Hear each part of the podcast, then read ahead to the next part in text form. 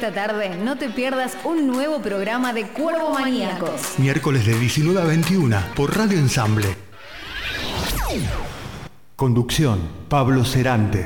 Información institucional de la mano de Martín Saiz. Todo sobre fútbol profesional de la mano de Juan Pablo Acuña. Con la participación estelar de Martín Coelho y Mariano Ortega. Por Radio Ensamble. Sentido digital. Sentido digital. Ya comienza Cuervo Maníacos Radio, pensado por y para cuervos que llevan a San Lorenzo en el alma.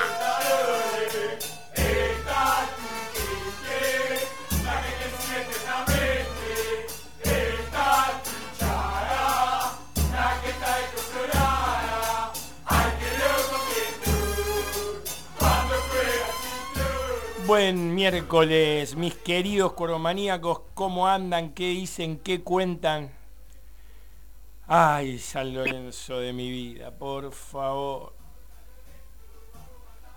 ¿Cómo te extrañamos, Soriano, eh? ¿Cómo te extrañamos, viejo?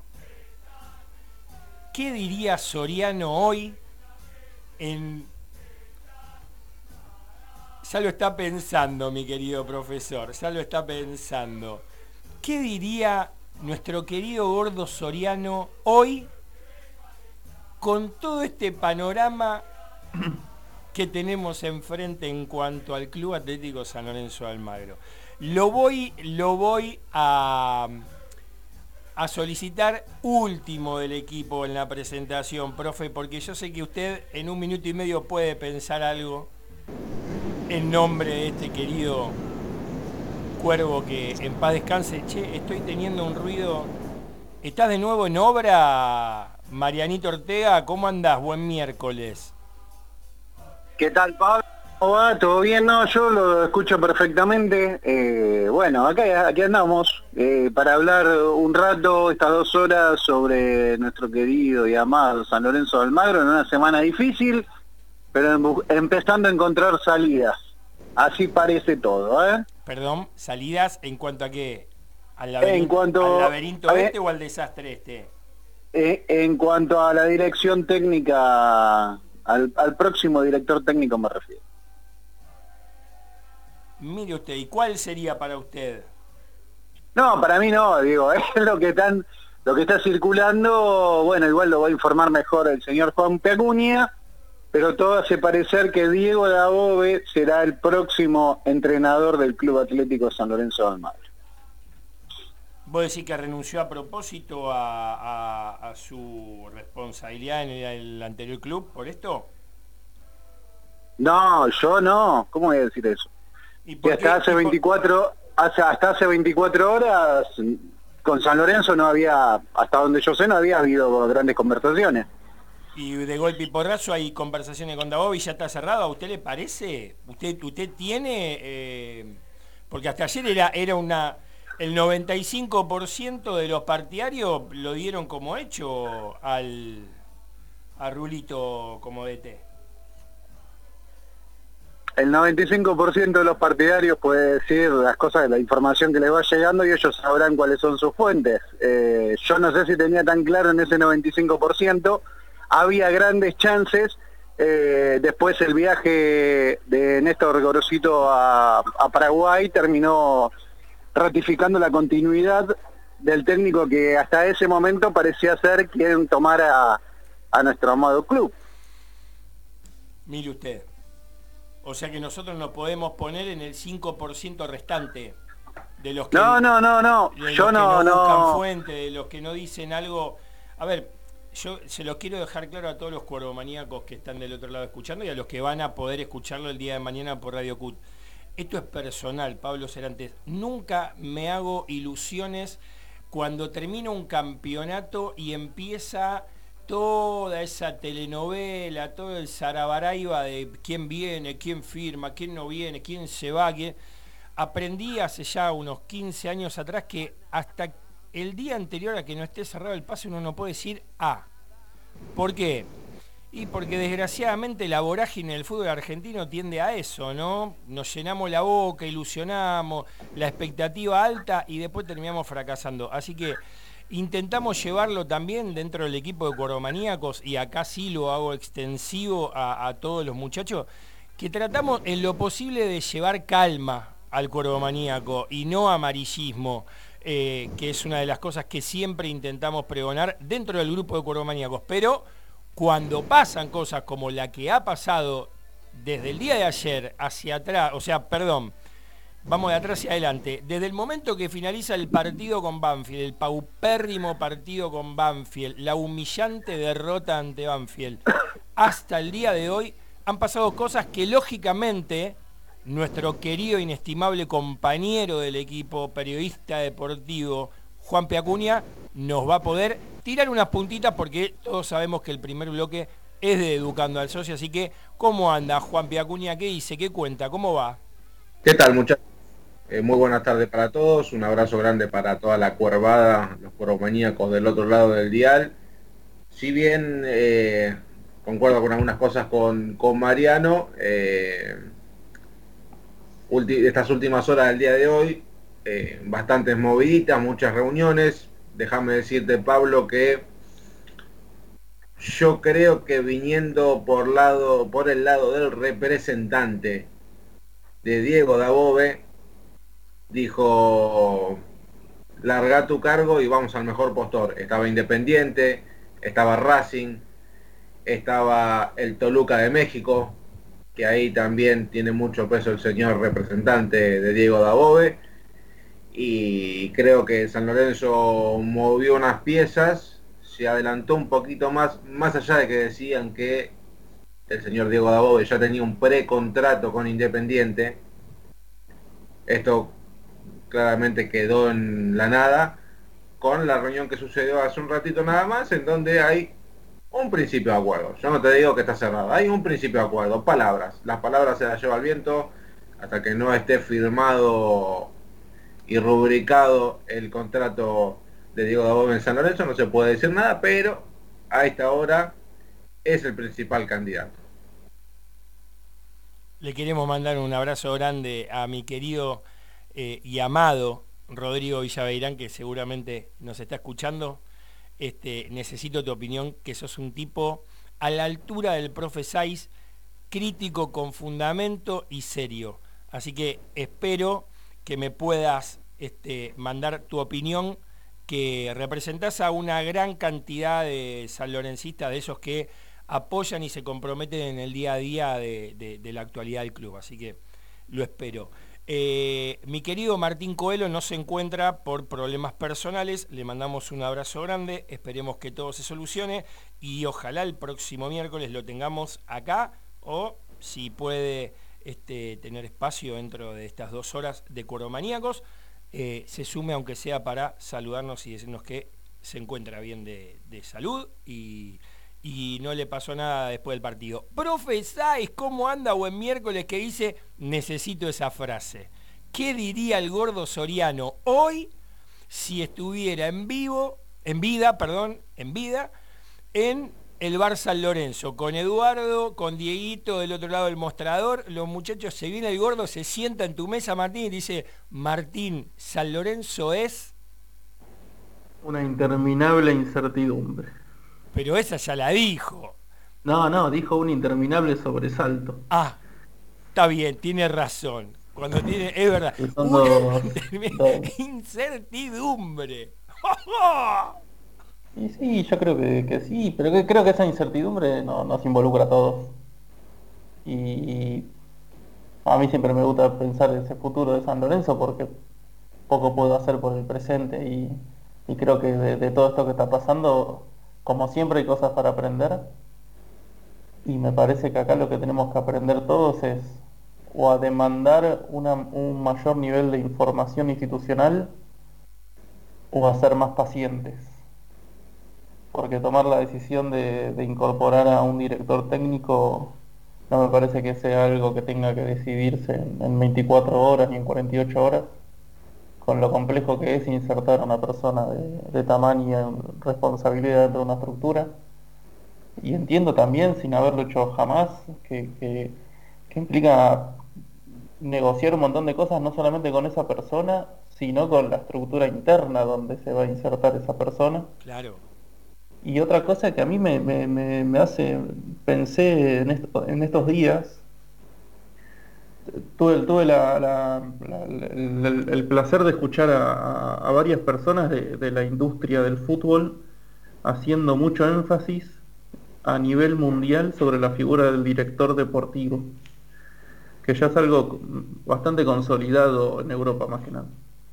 Y, yo pensaba si no era más importante debatir sobre eso que sobre el director técnico, porque la figura del director deportivo está a cargo desde el fútbol recreativo de un de los juveniles, de, de los niños, perdón, hasta el plantel profesional en un club de fútbol. Se encarga absolutamente de todo, de la línea de juego, de la identidad, de cómo tienen que formarse en las inferiores, de los mercados de pases, de elegir al director técnico, de manejar el presupuesto. Es una figura central dentro de, un club, en, la parte futbolística. Entonces, más allá de criticar o no a esta secretaría técnica, ¿no es más importante que el director técnico esa figura, apostar a esa figura? Y, también otra cosa para, sumar es qué importante, cada vez me enamoro más de la, de, la idea de que algún día San Lorenzo tenga un orden republicano. Porque estar esperando todo el tiempo que el presidente del club diga algo o haga algo, decida algo, para mí está mal. Para mí está mal. Y ahora Tinelli, y antes era Lamens, y antes era Sabino, y antes era Miele, y, y siempre queda todo concentrado en la figura del número uno de la institución a nivel político, ¿no? O sea, porque después hay otras estructuras en el club de las cuales yo no escucho a nadie nunca. Entonces, siempre todo recae en el presidente. Seguramente los perfiles de estas personas que fui nombrando eh, colaboran mucho con, con este estilo, ¿no? Pero más allá de eso, ¿y el resto? O sea, porque tenemos más de 100 dirigentes. ¿Dónde está el resto?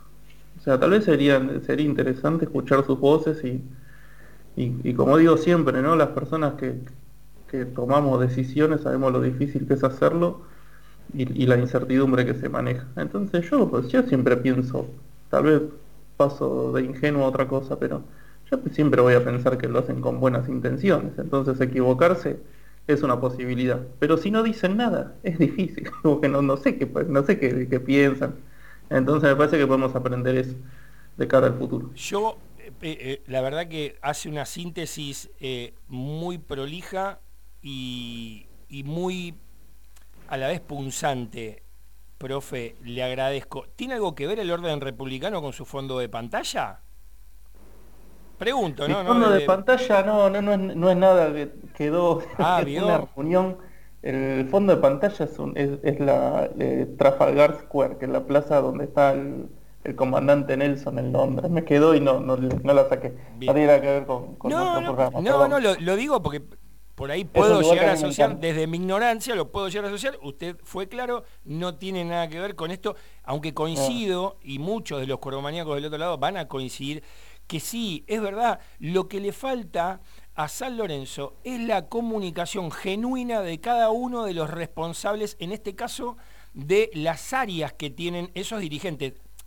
A ver, ergo, eh, comisión directiva. La comisión directiva tiene, me va a corregir después eh, Juanpi o, Ortega, una cierta cantidad, vamos a poner 15, 20 directivos, 20, pongámosle, redondiemos en 20, donde cada uno de esos 20 tiene una responsabilidad para con un deporte federado. Algunos tienen dos, algunos tienen seis, algunos tienen ocho, algunos tienen dos, uno. Y yo creo que todos ellos tienen que tener una comunicación con el socio de San Lorenzo, por más que no sea rentable ese deporte federado. Ejemplo, el bowling, donde eh, haya una comunicación hacia el socio. Se va a jugar durante el año 2021, más no sea una sola comunicación semestral, trimestral o incluso anual. Sería pésimo, pero por lo menos habría algo de comunicación.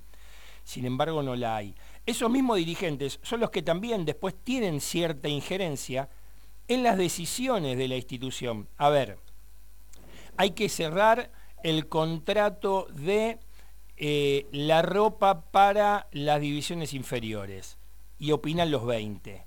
Digo, termina todo decantando en la decisión del presidente.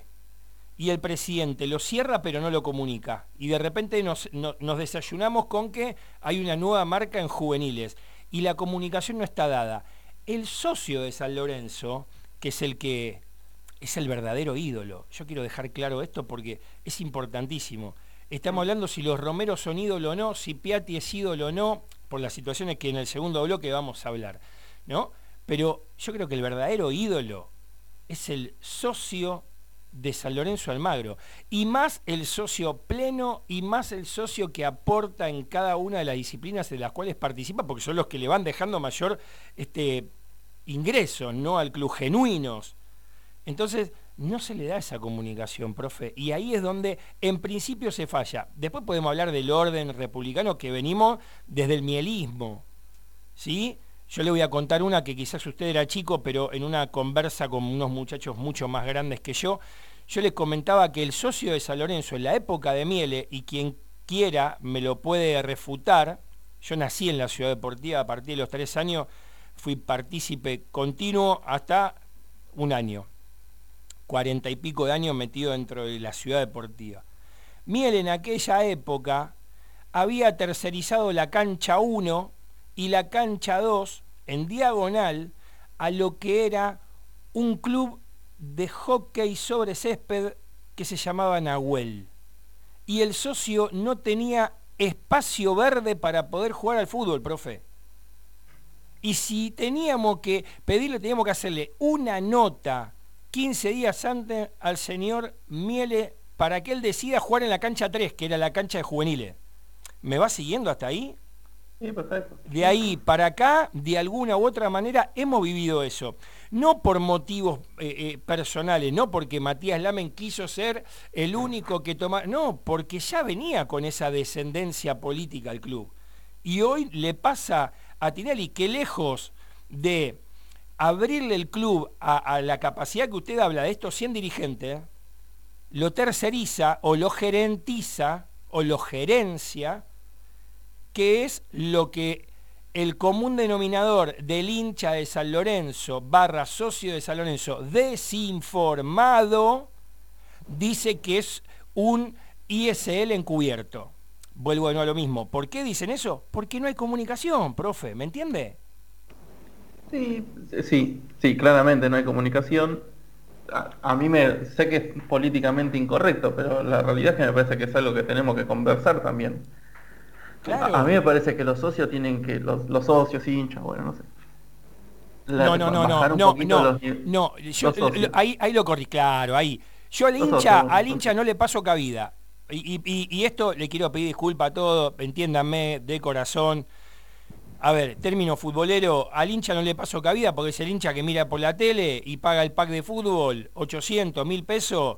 Y la verdad, si querés al club, agarrá, gastate 600, gastate 700 por mes y hacete socio. Y ahí vas a tener participación, y ahí vas a poder votar, y ahí sí te voy a tomar tu palabra, porque vale, porque tenés eso que podés el día de mañana saber la verdad de la milanesa y poder ir a votar. Ahora, el hincha, lo primero que le pregunta es, che, ¿sos socio? No, y hace mucho que dejaste de ser socio. No, nunca fui socio. Bueno, entonces perdoname, pero si querés hablamos de fútbol, pero del club no me voy a gastar saliva en hablar con vos, porque si vos no tenés poder y decisión de voto, la verdad, ¿de qué me vale? ¿Se entiende a dónde voy, profe? Hablemos del socio. Sí, sí, te tomo, lo que me decís, los socios. Los socios, bajar un poquito los niveles de ansiedad porque esto pasó hace, este desenlace que vos decías de, este partido tan malo no, pasó hace tanto. Y más, yo, a, ver, entiendo las críticas, entiendo los enojos, los entiendo. O sea, soy súper observador, los entiendo porque acá hay una pasión de por medio y no nos gusta que pase lo que pase y sentimos que nos vuelven a pasar las mismas cosas y que no las logramos superar no solamente en el, en, el, en el pasado inmediato, sino ya a nivel histórico, como que nosotros vivimos siempre las mismas cosas. Pero más allá de todo eso, mí me parece que, que, los socios tienen esta crítica hacerla evolucionar un poco. porque si no empezamos a dimensionar que todas las decisiones que toma San Lorenzo a nivel dirigencial son muy complicadas, son muy complicadas. Entonces, más allá que no haya información, porque pueden haber información y, tomar decisiones excelentes, pero esas decisiones que tienen que tomar, esas personas que hoy tienen por el poder del voto, están legitimados para hacerlo y demás, son difíciles. O sea, son muy difíciles. Entonces, bajar un poco la ansiedad y, acompañar el que quiera acompañar, que acompañe, el que no, no, yo no voy a eso. Eso también es parte de la institucionalidad del club, que la masa societaria, al momento de la crítica, controle un poco la ansiedad, entienda la dificultad que hay al momento de tomar decisiones, y no lo digo por la coyuntura eh, de la pandemia y nada de eso, porque si no hubiera pandemia, las decisiones que tiene que tomar San Lorenzo también son muy complejas. Entiendo que como la mayoría de los clubes, pero bueno, nosotros no, solamente nos dedicamos a San Lorenzo. Cualquier decisión que tenga que tomar San Lorenzo, al momento de comprar o vender un jugador, al momento de discontinuar un director técnico, al momento de decidir una inversión en infraestructura pensando en Avenida La Plata, todas esas cosas son por demás complejas y todas están relacionadas entre sí. Porque si pone plata en un director técnico no va a poner plata en Avenida La Plata y si pone plata en Avenida La Plata no la va a poner en un jugador o, en la ropa que vos estás diciendo que no se sabe por qué esa y por qué no otra. Entonces, yo es, eso es el otro comentario que cuando hacía la cuestión inicial que, que me alegro que te haya gustado, señalaba también eso. El socio y su ansiedad, ¿no? los tiempos de las decisiones no son los de la ansiedad del socio. Eso. A veces la ansiedad te puede llevar a tomar decisiones equivocadas. Ahora, yo le hago una pregunta, profe, que para, para mí es súper ¿Entiende, no? No sé si... Sí, tal sí, vez... sí, sí, A ver, ¿usted, ¿usted lo entendió, Ortega? Sí, claro, sí. Estoy escuchando atentamente. A ver, profe, yo le quiero hacer una pregunta. Eh, el, el, en este caso, el, el Departamento de Management Deportivo, vamos a decirle, porque Secretaría Técnica no queda bien, ¿sí? El Departamento de Management Deportivo, usted, a ver, usted viene diciendo hace muchísimos programas atrás, lo que es el, Big Data, lo que es la estadística hoy virtual que uno puede encontrar en diversas páginas que están especializadas en el seguimiento el jugador, ya sea en Europa, en Sudamérica, en Asia. Eh, yo creo que tiene que haber una persona con experiencia, pero en Sudamérica se puede encontrar una persona con espalda dentro de ese segmento de management deportivo para poder llevar adelante eh, eh, el, nexo entre la comisión directiva y este, el cuerpo técnico? Ay, pero, eh, sí, si me pedís un nombre, no lo tengo, pero te, puedo contar una experiencia que tuve. Participé en una charla eh, cuyo expositor era Nicolás Burdizo. que más allá de que de vuelta de boca, y no lo estoy diciendo para que no firmó, No, no, pero firmó en Independiente Nicolás Burdizo. Firmó en Independiente, bueno. Él, él dio una charla, yo era uno de los asistentes, y él contaba la formación que tuvo en Europa para poder ser director deportivo. Y cómo, cómo hace eso que vos bien dijiste, el nexo entre la dirigencia, o sea, tiene un rol político importante, pero tiene un, basamento de, estrategia deportiva muy grande. Ahora todo eso lo encarna esa figura y no el director técnico, porque el director deportivo, estoy haciendo memoria, una de las cosas que decía él, que el director técnico no elige los, los refuerzos o sea, la determinación del plantel profesional, o sea, de sus componentes, ¿no? De los jugadores, es una decisión de, la dirección deportiva y no del cuerpo técnico. O sea, el cuerpo técnico es un eslabón más como lo es el técnico de las inferiores. Se entiende. Es un esquema distinto, pero o sea, es un esquema que, se alinea con lo que la parte política del club, o sea, la dirigencia y demás, determine para el fútbol profesional. Perdón, para el fútbol de todo el club, el, el recreativo y todos. O sea, es como una cosa medio, me, aunque tal vez a alguno le moleste la palabra, pero creo que en términos de estrategia sí corre como una cosa militar, ¿no? El número 4 de las inferiores tiene que jugar igual que el número 4 de la primera, esas cosas, ¿no? Exacto. Eh, yo le voy a contar algo que, que, hablé hoy con un ex dirigente muy importante, que ha atravesado las últimas dos gestiones de gobierno, y él se puede jactar de decir, yo fui uno de los dirigentes campeones de América, yo fui uno de los dirigentes que pudo aportar su grano de arena para la vuelta a Boedo. Y, hoy me recordaba, no sé si yo lo comenté al aire o no, esta elección que tuvo como director deportivo o director del área de management deportivo de Bernardo Romeo sobre Bolonia. ¿Yo lo, conté lo de Bolonia acá o no? No. Yo no me acuerdo. lo, ¿Lo conté o no, Acuña? No, no, no, no. no. Bueno, eh, imagínense lo que, lo que es estar en el medio de un presidente como Matías Lamens con esa situación, le estoy hablando hace cuatro años, casi cinco años atrás. ¿sí? Imagínense lo que era Matías Lamens en esa situación, presidente, campeón de América, con una espalda anchísima, y su vicepresidente, que ya la espalda la tiene demasiado ancha, que es Marcelo Hugo Tinelli y estaban en un dime y direte sobre el arquero Bolonia. Y Bernardo llegó en un momento y Bernardo estaba en su oficina viendo videos de Bolonia. Pero no videos de Bolonia, vio los que le, lo que cortan los representantes que agarran 20, 20 partidos, los cortan las mejores atajadas y ve, uno siempre ve lo mejor del jugador. No, no. Estaba viendo partidos partidos viejos, partidos nuevos, tenía alrededor de 30 partidos. Y en ese momento lo llama uno de los dos y le dice, es ese, no, no, lo estoy viendo, la verdad es la edad, hay que proyectarse, la venta, luego, la ganancia que deja, pum, corta los tres minutos, tardó tres minutos hablando con él, cinco, a los 30 segundos llama al otro y me parece que no, porque sí, yo te entiendo que no, porque la edad, por él, pero lo estoy evaluando. Tener en el medio dos personas altamente capacitadas para el progreso económico del club, en aquel momento estamos hablando. Ustedes siempre sitúense en la línea de tiempo.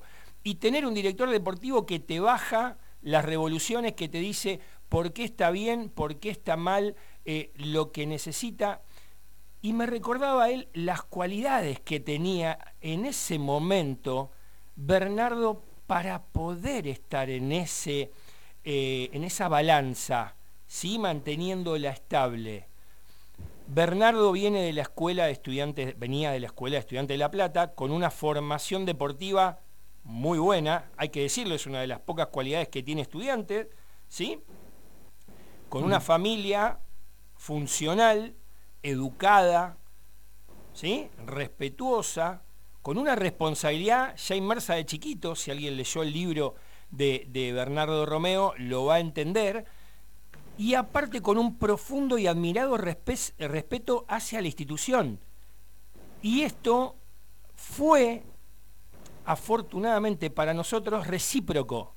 Porque dígame usted, profe, si hay un hincha de San Lorenzo que diga, Bernardo Romeo no, porque besó la camiseta de San Lorenzo cuando jugó contra estudiante, porque, o perdón, al revés, besó la de estudiante cuando estaba en San Lorenzo. Digo, no hay un hincha de San Lorenzo que no manifieste reciprocidad ante el cariño que le dio Bernardo Romeo. Y eso después lo sostuvo en esta área de director deportivo.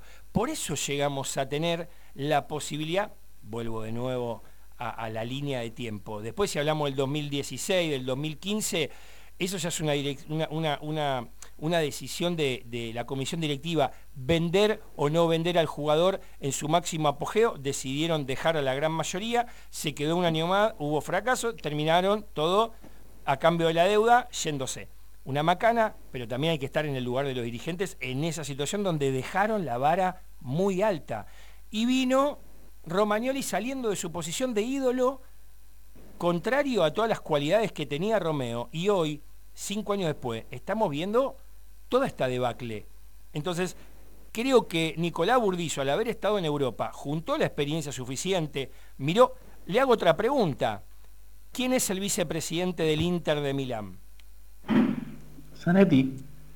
Fíjese lo que creció Zanetti observando a, todos esos grandes del management deportivo, porque allá sí hay empresarios, allá hay, ahí sí hay inversionistas, ahí el club pasa en manos de un árabe, pasa a un chino, y ahí está Zanetti siendo el vicepresidente del Inter de Italia. Creo que Nicolás Burdizo va a traer aires refrescantes, pero también acá hay grandes directores deportivos. Pasa que, por lo general... no, te, interrumpo para, no olvidarme nada más, porque así, como me gusta tanto estas conversaciones, se me pasan la cosa y me olvido.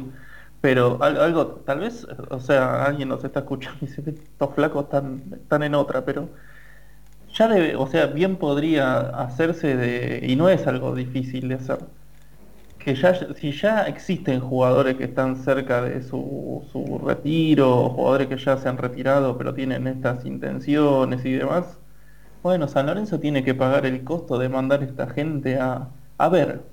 Yo no digo que vayan a una universidad a estudiar porque eso ni siquiera existe, pero que vayan a ponerse al lado de quien ya hace estas cosas a mirar, a mirar, a tomar nota, a aprender, a preguntar y que después venga, o sea, asumiendo el costo de eso, ¿no? De que tenés que tener, tener que bancar una persona en, en Italia, en España, de manera permanente durante un periodo largo de tiempo, ¿no? No estamos hablando que se tiene que ir 15 días, pero tenés que pensar de acá a 15 años, qué sé yo. Entonces, bueno, tal persona va a ir a establecerse durante un año y medio a Madrid a mirar cómo el Atlético Madrid todos los días lleva adelante la gestión.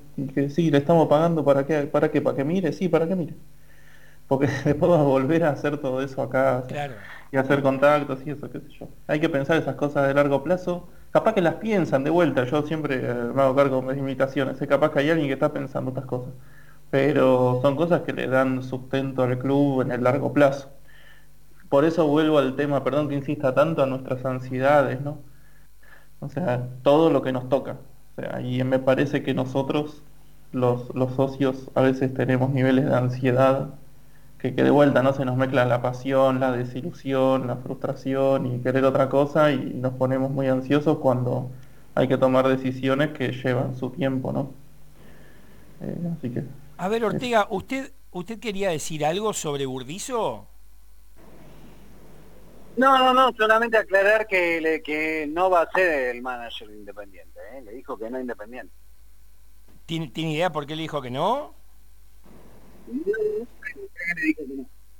No, estaría de acuerdo con algunas cosas, sé yo, no, no, porque queda, o sea, creo que hay elecciones en Independiente, algo de eso estuvieron hablando, bueno, no sé.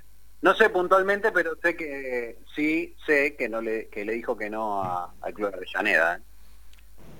Ojo, ¿eh?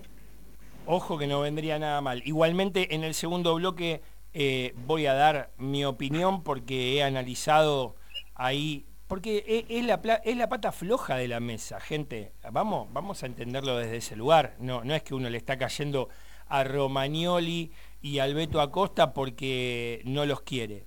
Yo estoy súper agradecido al Pipi Romagnoli al Beto Acosta, no, particularmente yo. Pero la realidad es que, vení, sumate, vamos a hacer esto. Yo creo que la única persona que podría ser parte de ese, de, ese departamento de management deportivo es Hugo Tocali porque se especializa en el vínculo que tiene con los juveniles. Entonces creo que desde ahí sí es potable, pero después hay que buscar una persona con una espalda ancha. Volviendo al tema del management deportivo, profe, eh, también en algún momento Burdizo habló de formar parte de, la opinión sobre los balances contables, sobre los costos este, que genera cada, cada juvenil o cada contratación? Eh, sí, totalmente. Ahora que quiero, eh, quiero, volver un paso para atrás. Sí, vuelva. Para mí no, no, son, no son los nombres sino es la, disrupción de, cambiar estas cosas en las estructuras nuestras. O sea, porque por más que le pongamos nombre, o sea, que al final del día no decidirán los que tienen hoy el, poder para hacerlo, eh, cambiar esa, esa cuestión es muy importante, porque ¿qué tengo que esperar hoy yo, socio de San Lorenzo, de Romagnoli y el Beto Acosta? Yo no lo sé. Yo tampoco. pero, capaz que soy yo que no lo sé. Pero, o sea, perdón que insista a veces con estas cosas, capaz que soy yo que no lo sé. pero no sé qué esperar de ellos. Entonces, si, hay un director deportivo, todos tenemos que saber, y ahí ahora del otro lado del mostrador, que, la dirigencia de turno enseñe al, socio, bueno, ¿qué, qué esperar de esta persona y así de todos, ¿eh? O sea, en un intento de coherencia, así con el gerente de marketing, así con el gerente de recursos humanos, así con el, profesor de las divisiones inferiores, así con el profesor de natación, y así, y así, y así. Porque si no tenemos claro eso, no sabemos qué esperar de cada uno. Es difícil, es difícil, pero de vuelta, la estructura que tiene San Lorenzo hasta donde sé es bastante grande en esa magnitud de gente, bueno, podríamos evolucionar y, saber qué esperar de cada uno, porque tal vez estamos esperando que, no sé, que Romagnoli y Acosta elijan el técnico y no están para eso. Hoy.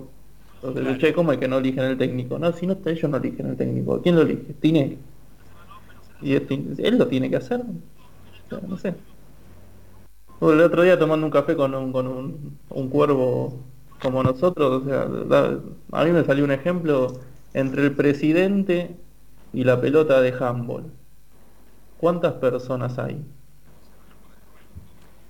Entre el presidente y la ¡Ay, qué buena! De handball. Es lo mismo que si fuera volei, porque por ahí el handball... Sí, sí, sí. Nada, igual eh, te trae esa pregunta, así, así de, molesto que soy yo, la reflexión era, ¿Cuántas personas tienen que dar respuesta por su trabajo de que esa pelota de, de, y esté en tiempo y forma para que los, jugadores y jugadoras de esa disciplina puedan entrenar en tiempo y forma? Desde la pelota hasta el presidente. No está para eso el presidente.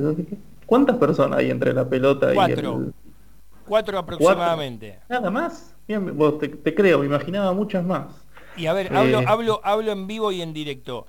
Eh, del presidente podría ser del presidente en una reunión de mesa de comisión directiva a representante de la disciplina en la mesa de comisión directiva. Un ejemplo, vamos a poner aquí porque no lo sé, quién precisamente es el, responsable de la mesa de comisión directiva del deporte, pongámosle Horacio mm. Arreceigor.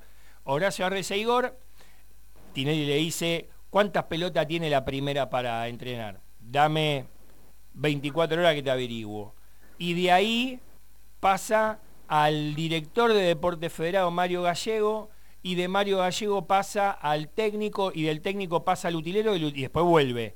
Utilero, técnico, técnico, director de Deporte Federado, ¿sí? se puede ahorrar un paso porque el técnico de la primera de las mujeres es Mario Gallego, pero vamos a sacarlo de ahí, vamos a ponerlo al técnico del masculino de volei y lo vamos a poner en cuarto lugar a Mario Gallego como director general de Deporte Federado y vuelve a Horacio Arrezaigor. Horacio, Mario Gallego, el director técnico y el utilero. Cuatro. Tenés cuatro personas, Tinelli cinco. Hay cinco actores en esa pregunta y en esa de esos Cinco, de esos cinco niveles, algunos inclusive rentados, ¿no? Tengo, digo bien. Eh, no en este caso. Usted sabe que no. Sí, sí, perdón, perdón. Sí, el utilero y el técnico son rentados. Ah. Los otros tres no. Tal vez está en nosotros, si hago una autocrítica, si vos me, preguntas a mí, Martín, decime los nombres del utilero y del técnico, no lo sé decir. Por eso digo que todos tenemos que, aprender y evolucionar en esto. Porque no quiero respuesta del presidente, quiero respuesta de esa gente porque el vamos, vamos contra el volei. ¿Por qué el volei le va mal? No tengo ni idea. Pero quiero hablar con esa gente, no quiero hablar con el presidente. Porque que, me cuenten ellos a ver qué es lo que hacen y qué necesitan. Y ahí es donde digo esa descentralización de no es el presidente, ¿no? bueno, ¿qué, tenemos que esperar de cada uno, ¿no? Sí, es que... Cosas para el futuro. No, no, es que yo le quiero dejar esto y no sé si usted lo puede resolver ahora en 10 minutos, pero es importante lo que está diciendo. También hay uno de los oyentes que en este caso quiero preservar su intimidad porque es muy buena la respuesta que da y deja en claro este tema de lo que usted estaba hablando del orden republicano, porque hay veces que uno está acostumbrado a tener ese poder y después lo lleva a todos los órdenes de la vida, cuando en realidad, en este caso, un club tan grande como Saloneso Almagro no se puede manejar como una empresa. Entonces me dice, escuchando en vivo, dice, si no hay más gente entre el presidente y la pelota de vóley, será porque no confía en nadie y quiere hacer todo el presidente? Esa, esa es muy buena, esa es muy buena. Es normal en estas personas que manejan tanto poder, pero desgraciadamente choca con la estructura de club que necesitaría San Lorenzo hoy en día. Corro eso, después usted me lo analiza. Pero otra cosa importante para ver si en 10 minutos eso usted lo, lo puede contestar. Para mí es importantísimo. Esto de los presupuestos económicos financieros que tiene cada disciplina del Club Atlético San Lorenzo Almagro. Un ejemplo, el futsal femenino necesita para poder pagar la profesionalización de la jugadora del fútbol femenino desde hace un año hasta la fecha, un estimado de 100 pesos. Y la comisión directiva del futsal femenino sale a buscar auspiciantes y consigue tres auspiciantes por 200 pesos. Entonces el estatuto del Club Atlético San Almagro dice que todo va hacia la tesorería del club y desde el club, desde la tesorería general del club, se le da la necesidad económica que tiene la disciplina en ese momento. O sea, 100 pesos.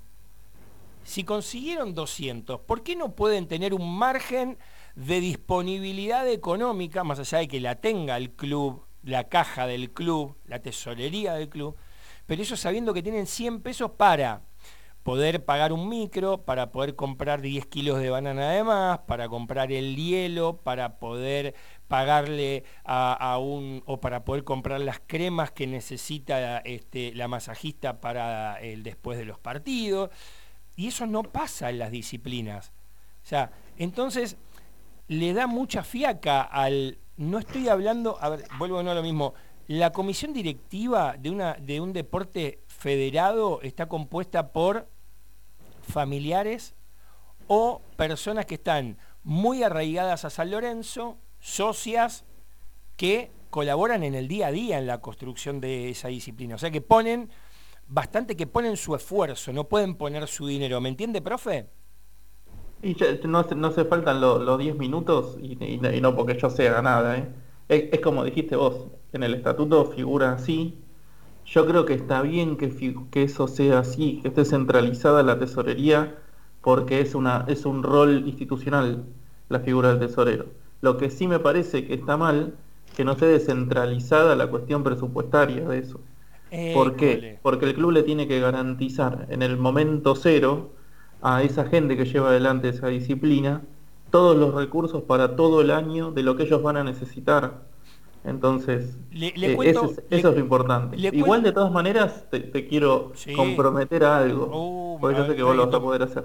Me encantaría que tengamos una conversación con alguien que tiene que hacer eso eh, todo el año administrar los recursos de una disciplina para ver qué, dificultades tiene, ¿no? Porque es muy difícil. La verdad que me, interesaría llenarlo de preguntas. Me está pidiendo, me está pidiendo una tarea titánica la de Bond. Sí, por ahí le puedo, sí, por ahí le puedo poner en línea a un gran amigo, que también colaborador de la primera ola de un deporte federado que está creciendo en San Lorenzo, tuvo muchísimos socios, este, mucha inclusión social pero que no está.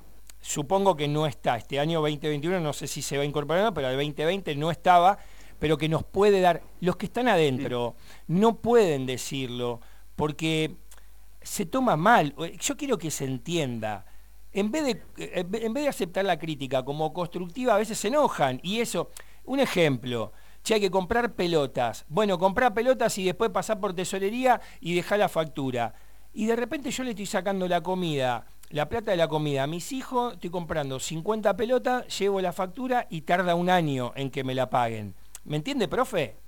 Sí, sí, o sea, y la tesorería puede ser mejor. Y la tesorería te dice, no, este, no hay plata. Y vos decís, eh, ves en, el Clarín, vendieron a Donati dos millones y medio de euros al Bayer Leverkusen. Y vos decís, loco, yo gasté 10 lucas en pelota, dale. ¿Me entendés? Ahí, ahí voy. Eso lo digo yo, porque lo he vivido en algún momento. Pero suele pasar, o sea, no está en la prioridad de la tesorería devolverme a mí la factura por los 10 mil pesos que yo gasté comprando las 50 pelotas. ¿Se entiende? No, no, también, también bueno, una, una experiencia eh, laboral que nada tiene que ver con San Lorenzo, ¿no? Pero también podría existir la estrategia de que, que si existen disciplinas que consiguen más plata, vuelvo al ejemplo ese de los 200 pesos por tres, tres sponsors de 200 cuando necesitan 100 y la diferencia se la queda la tesorería, que hay, si hay disciplinas que son más... Eh, más rentables que otras que las que son más rentables bancan a las que no lo son. Pero eso es una decisión también, o sea, no. Claro. Y otra vez volvemos a lo mismo. Eso, eso lo hay que comunicarlo, hay que decirlo y, y, bancar los pucheros y las malas caras de aquellos que no estén de acuerdo, pero ahí hay una toma de decisión. Y bueno, los que recaudan más van a, van a bancar a los que recaudan menos. No sé si estoy de acuerdo o no, pero voy a la metodología de trabajo, ¿no? De decir, mirá que lo que venga de más de lo que vos necesitabas y para allá. Bueno, o no, no me parece, o vemos, porque tal vez traigo menos plata, ese ejemplo que decís vos, en vez de comprar 10 mil pesos en pelota, compro 2 mil. Sí, pero el compromiso de ese socio que está todo el día trabajando mancomunadamente en favor de esa disciplina y yendo a buscar, y yendo a buscar, y yendo a buscar, y de repente se encuentra con que siempre, siempre viene 100, siempre viene 100, dice, yo no lo hago más, ni por el bienestar de mis hijos que si voy a buscar 200 y me van a dar 100 y voy a seguir eh, eh, eh, poniéndome de rodillas para que nos compren el, equipo de la arquera de hockey sobre césped, que vale un montón de dinero, y está seis meses con, con, con los elementos rotos. Decís, loco, no, no, y, ahí va, que ni siquiera es mala voluntad de los dirigentes. A ver, usted lo dijo bien, en el estatuto se centraliza todos los ingresos que tiene el Club Atlético San Lorenzo de Almagro en su tesorería. Entonces, es difícil desde ahí empezar a aplicar un management deportivo de cada deporte federado, que sería lo ideal o no, también. Tengamos la fe que va a ser así en algún momento. Y que no estamos y que no estamos inventando nada también, ¿no? O sea, no, es que nosotros estamos, o sea, son cosas que ya suceden. O sea, nada más. Pero pero recién bueno, yo siempre intento leer entre líneas, pero ahí me parece que tiene una bomba, ¿no Ortega, el profe? ¿En qué sentido? No, no, no, no No, no dije nada, no era nada entre líneas, ¿eh? Pero, o sea, de vuelta, ojalá que algún día sea así y y es parte de la evolución que tenemos que tener. Que nos, otra vez, eh, perdón que insista con eso porque realmente estoy convencido también, que nos incluya a todos, ¿eh? Nos a todos desde algún lugar, los que, a los que conocemos menos, los que conocen más.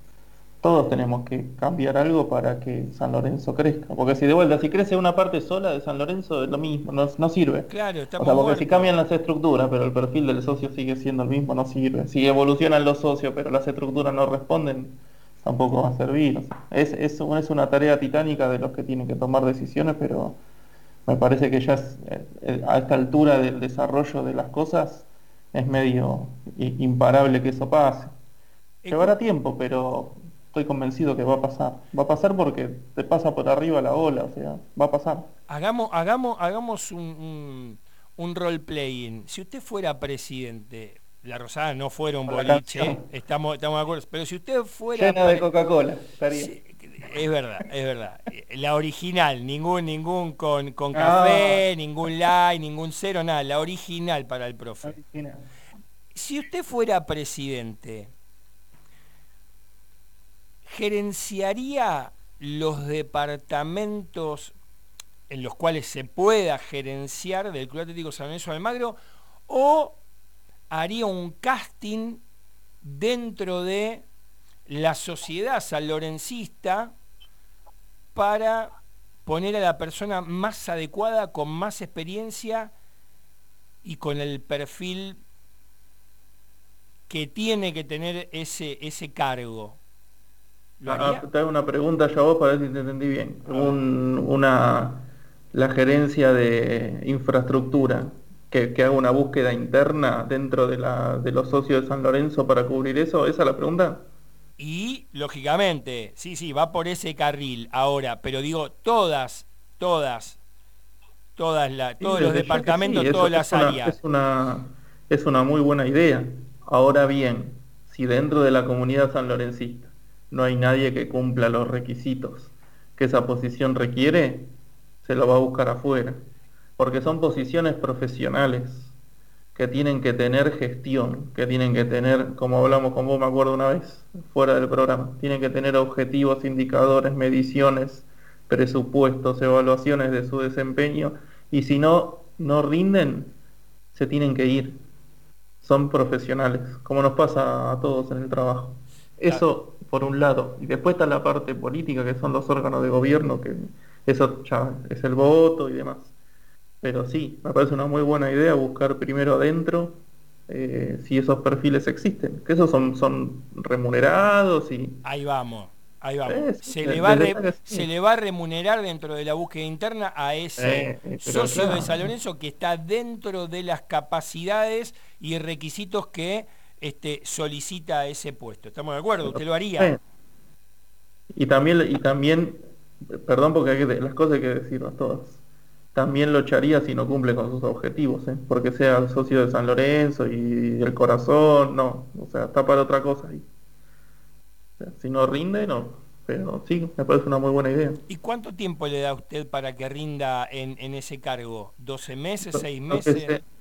Es lo mismo que hablábamos recién, es la misma lógica de, trabajo que lo que hablábamos recién con el, el y el handball. A un periodo de tiempo determinado se le exigen recursos presupuestarios, recursos humanos, recursos de, no sé, de infraestructura que sea necesario, objetivos, indicadores, se cumplió o no se cumplió. El, tiempo que sea, que se disponga de gestión. Depende de lo que haya que hacer. Hay objetivos que se logran en tres meses y otros que se logran en dos años. Bien. Depende. Ese depende es una gran palabra.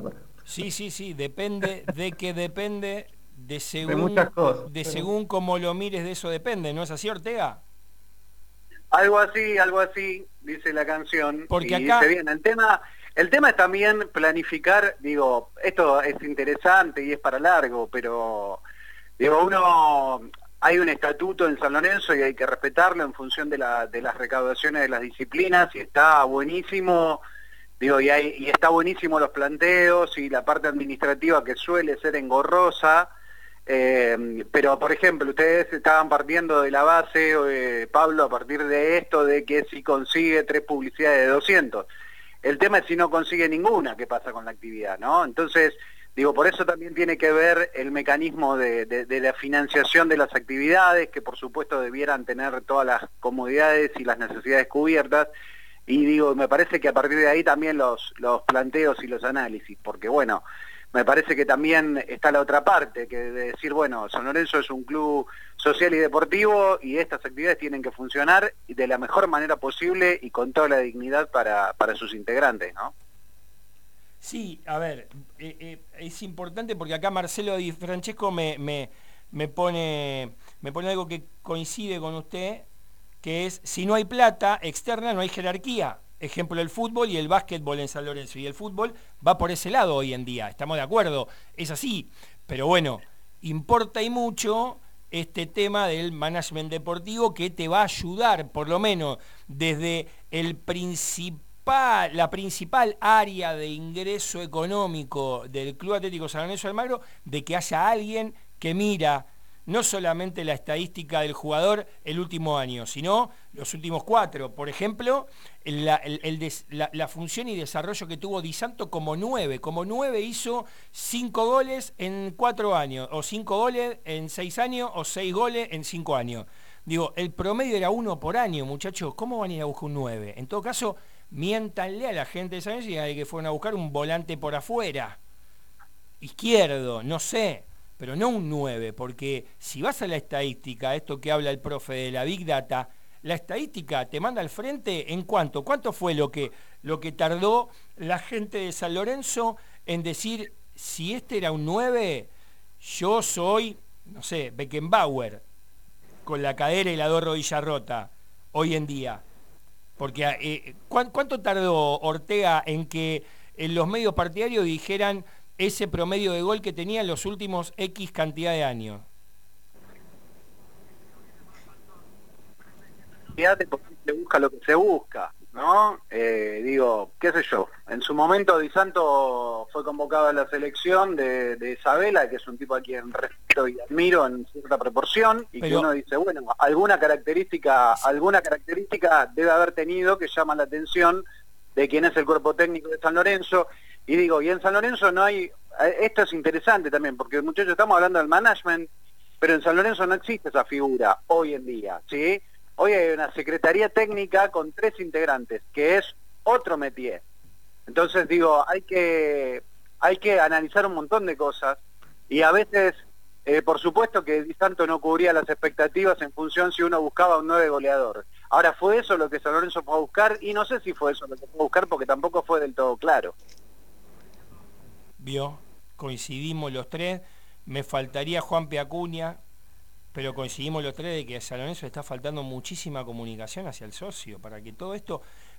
a ver, después que quede en, el prejuicio de cada uno, ¿no? Pero que vaya por este lado el club comunicando esto.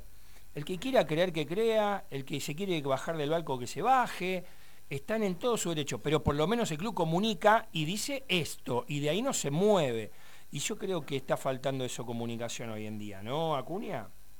Sí, por supuesto, María. Eh, Pablo, perdón. Eh, falta comunicación, falta también el trabajo del, coaching, eh, que en cuanto a las incorporaciones se haga un estudio previo. Coincido acá en lo que decían ustedes con el tema de, Franco Di Santo, ¿no? que San Lorenzo, en el caso de la contratación, podría haber salido a mencionar por qué se lo trajo, o cuál era la expectativa, o la, la, noción de por qué se trajo un jugador con un porcentaje bajo de gol y teniéndolo como un 9, que la verdad eh, eh, en esa posición no se está desempeñando de la mejor manera. Y no solamente es ahora, ha pasado en, diversos mercados de pases, muchachos. No nos olvidemos el mercado de pase de Almirón, que ha traído jugadores a trocha y moche, y creo que el único que se destacó fue Loaiza. Después, nada más. Y fueron 11 jugadores. viene mal parido de hace tiempo el tema. 20 07 minutos se nos fue bastante este primer bloque de Cuoromaníacos. Vamos a la venta, escuchamos un temita, nos relajamos un poco, vamos a buscar un poquito de agua caliente para el mate y aparecemos con el segundo bloque que se las trae y por sobre todas las cosas demasiado tenemos mucho rum rum, nada verdad, nada realidad. Pero bueno, invitamos a todos los cuervo maníacos del otro lado a que, Juanpi, ¿estás en condiciones de tirar los medios de contacto para que puedan ir mandando algún que otro audio al 1566384050 o al 156, perdón, 15540045566 acerca de qué DT preferís, algo así era? Sí, ¿qué te traería para esta nueva etapa y por qué? ¿No? Claro. Eh, a ver, es para, para que los hinchas opinen. Creo que hoy ya deberían opinar o deberíamos opinar de lo que está eh, a la vuelta de la esquina, ¿no? Que, es casi... Hay un tapado, el, ¿eh? El apellido Diego Dabove que ya está casi... Hay un tapado, ¿eh? Hay un tapado. ¿Hay un tapado de piel? Hay un tapado. Yo ahora lo vemos en el segundo bloque, pero dígame, ¿qué tengo? Instagram, tengo Twitter, tengo eh, los teléfonos, ¿qué más tengo? ¿Facebook? Sí, tienen Facebook, entran al buscador, ponen Cuervo Maníacos Radio, le dan me gusta a nuestra página de, de Face y ya pueden encontrar todo el contenido, nos pueden dejar por ahí los, los mensajitos en Twitter, arroba Cuervo Maníacos 1 y en Instagram Cuervo-Maníacos, más allá de el WhatsApp que repetimos 15 6638 4050 o 15 54 00 45 66. Bueno, muy bien, vamos a la venta y volvemos después del temita musical.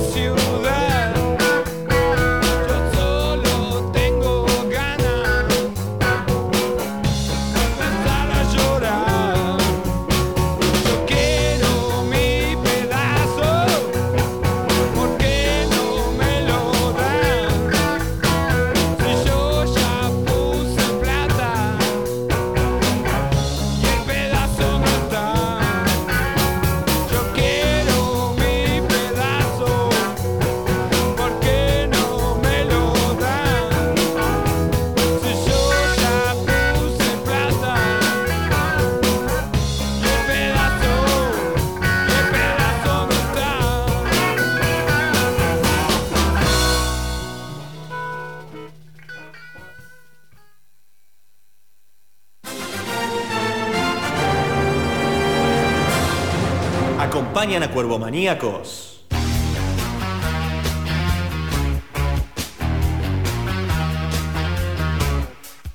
Lava autos, qué bueno.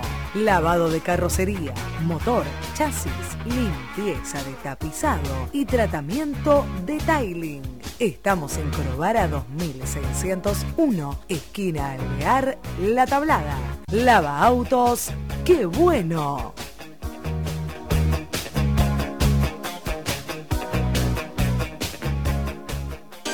Maybe Zapatos, el mejor calzado de mujer. Elguera 323, entre Avellaneda y Bogotá. Búscanos en Facebook o en Instagram como maybe.zapatos. La música te encuentra. La radio te acompaña. La radio te acompaña. Vos, vos, nos seguís en nuestras redes sociales. En Instagram, Arroba Radio Ensamble. En Twitter, arroba Radio Ensamble. en Facebook, Radio Ensamble. Radio Ensamble. Sentido digital. Sentido digital. Ey, ey, ey, sí, vos. Te queremos escuchar. Mándanos tu audio a nuestro WhatsApp 116638 4050. Radio Ensamble. Sentido digital. Lovers o haters. Bancamos la que sea. Seguinos en Instagram en arroba Radio Ensamble. Radio Ensamble. Sentido digital. Sentido digital. Somos la radio justa. En el momento indicado. Aquí los buenos momentos se escuchan. No busques lo que ya está dentro tuyo. Dentro tuyo. Radio Ensamble. Humor, solidaridad, música, política, noticias. Un sonido. Radio Ensamble. En algunos lugares suena bien. Aquí suena con emoción. Nosotros no queremos solo que escuches nuestra radio, sino que la sientas. Sino que la sientas. Algo están haciendo, una señal, un momento. Todos te piden que escuches. Nosotros te escuchamos. Nosotros te escuchamos.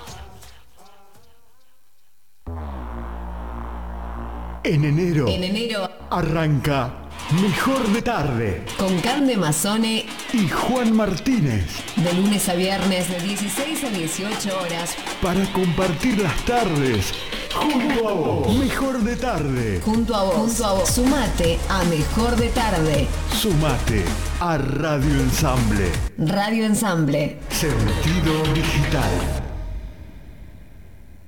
En algunos lugares suena bien. Aquí suena con emoción. Suena con emoción. www.ensamblecontenidos.com.ar Radio Ensamble. Sentido digital. Conectados 24/7 a través de nuestra app en Radio Ensamble y de www.ensamblecontenidos.com.ar. Radio Ensamble. Sentido digital. Bajate la app de Radio Ensamble y escuchanos a la mañana, a la tarde, a la noche, en el momento que quieras. Nosotros ya te elegimos. Radio Ensamble. Sentido digital. Política, Voces, his- historia, contexto, voces, literatura, palabras. pensamiento. Mirar la realidad. Con otros lentes. Déjamelo, Déjamelo pensar. pensar. Los sábados de 11 a 13 horas, Por Radio Ensamble. Sentido Digital. Tus mañanas ya no van a ser iguales, porque hay un mañana junto a Diego Moranzoni Todos los días de 10 a 13, aquí, Aquí. en Radio Ensamble. en Radio Ensamble. Estás informado y sin perder el humor. Todos los días de 10 a 13 Hay un mañana. junto a Diego Moranzoni. Radio Ensamble te propone despertar diferente junto a Diego Moranzoni. Hay un mañana. De 10 a 13 en Radio Ensamble, sentido digital. Deportes, música e información en su mejor versión. Ya llega Ensamble Deportivo. De 13 a 16, el deporte, la música y la información están en Ensamble Deportivo. De lunes a viernes de 13 a 16. En Ensamble Deportivo, el sueño olímpico no tiene límites. Acompáñanos de 13 a 16.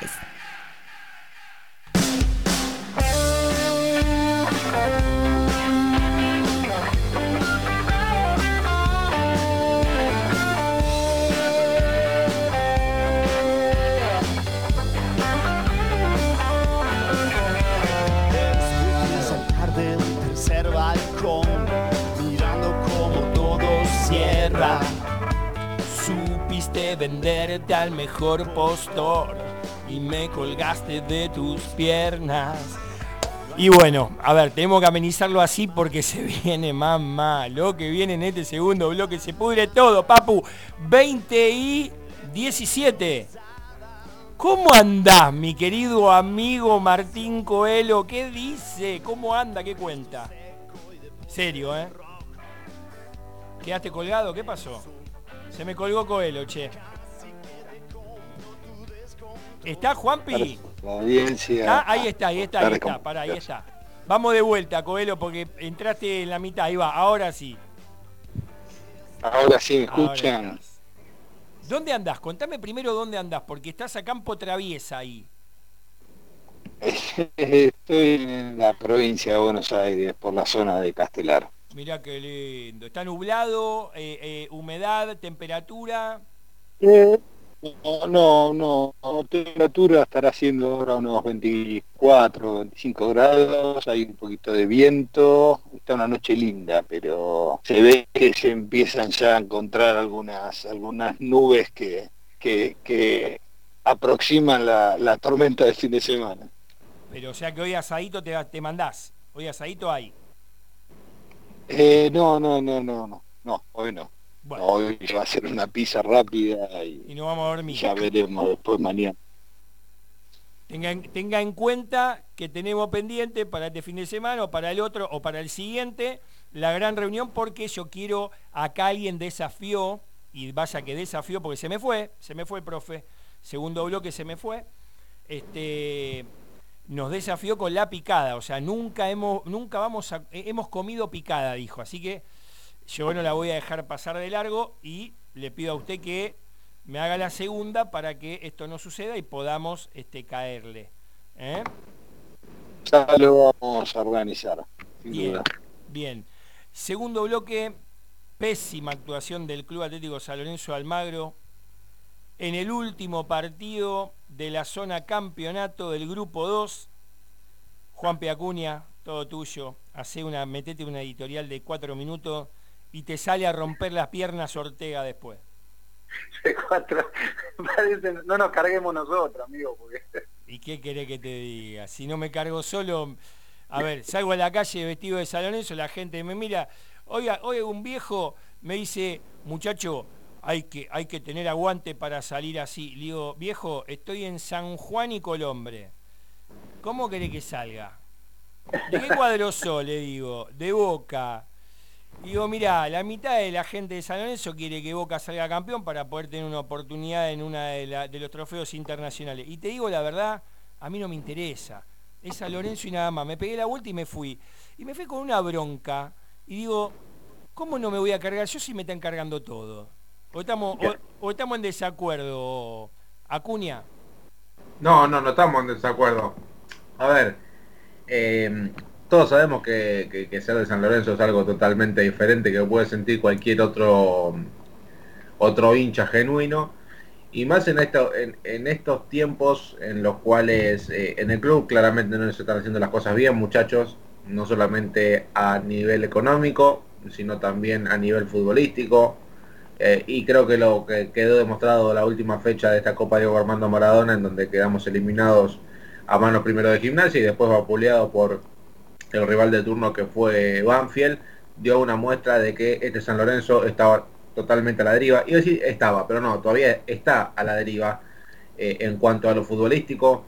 Eh, netamente y, urgente, de manera urgente, necesita un timonazo para empezar a intentar equilibrar un poco la situación, enderezar este barco que es enorme y que la verdad espero que a partir de ahora, tanto como jugadores como el cuerpo técnico venidero, como dirigentes y como lo sentimos nosotros los hinchas, empieza a darse cuenta de lo que es San Lorenzo en realidad y que eh, empecemos a recuperar un poquito el cuadro internacional, que lo hemos perdido hace varios años ya, lamentablemente. El próximo, eh, la próxima Copa Sudamericana la vamos a estar jugando.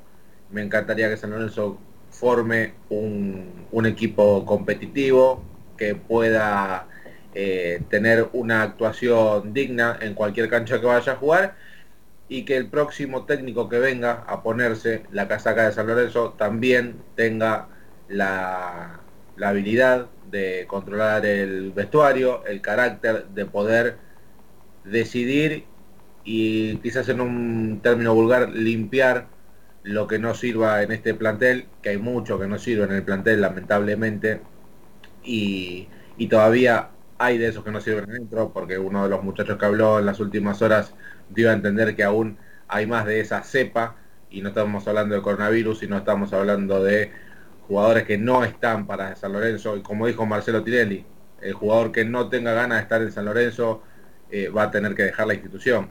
Eh, y, creo que si nos atamos a esas palabras y si lo lleva a cabo, puede mejorar su imagen, porque hoy la imagen de Marcelo Tinelli en el hincha de San Lorenzo no es la mejor, muchachos, ustedes lo saben muy bien, porque están en el día a día, saben lo que el termómetro sanlorencista, lamentablemente, con todo esto que sucedió en un torneo extraño, corto, que al mismo tiempo era ideal para que lo gane San Lorenzo y terminó siendo un, un mamarracho con un cuerpo técnico improvisado, con un director técnico que no tenía los pergaminos suficientes.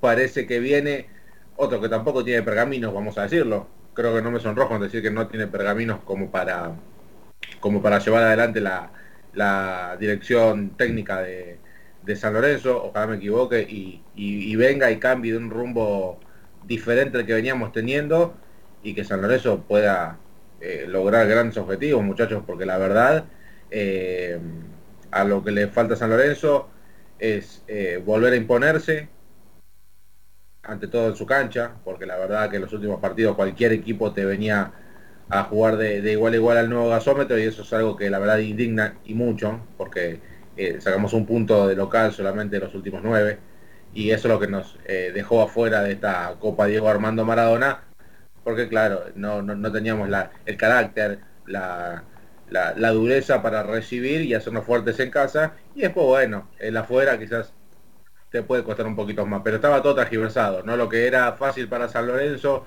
lo terminaba perdiendo y lo que uno a priori decía que era difícil lo terminaba ganando, como el partido en Tucumán, pero creo que es el momento, muchachos, de dar vuelta a la página, empezar de nuevo de cero y desearle toda la, toda la suerte del mundo al, cuerpo técnico que, venga a partir del próximo 21, que San Lorenzo vuelve a, entrenar. A ver, Coelho. Bueno, lamentablemente nos encontramos ante una ante un final anunciado.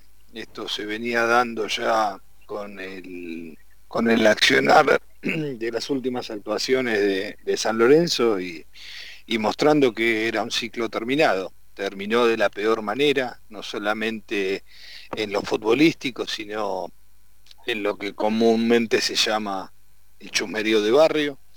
Terminaron saliendo cosas a la luz que no deberían haber salido, porque más allá de que existan diferencias eh, o inconvenientes en un, en un vestuario, no tienen por qué salir a la luz. Entonces habla, habla muy mal de, todos, ¿no? Desde jugadores, dirigentes, cuerpo técnico, un poco también lo que veníamos planteando en los programas anteriores, por eso lo, lo catalogaba como, como una crónica de una muerte anunciada. Esto ya se veía venir, no por ahí de la manera horrible en la que terminó con, con, estas, con este cruce de acusaciones públicas, eh, pero bueno, eh, será cuestión de hacer borrón y cuenta nueva, eh, será cuestión de empezar a, poner eh, el peso específico que tengan los que mandan para que esto no vuelva a ocurrir, porque es lo que siempre decimos, la actitud es lo que no, se puede negociar nunca y, saliendo del ámbito San Lorenzo, creo que ayer hubo una muestra basada en actitud que fue el partido de River, ¿no?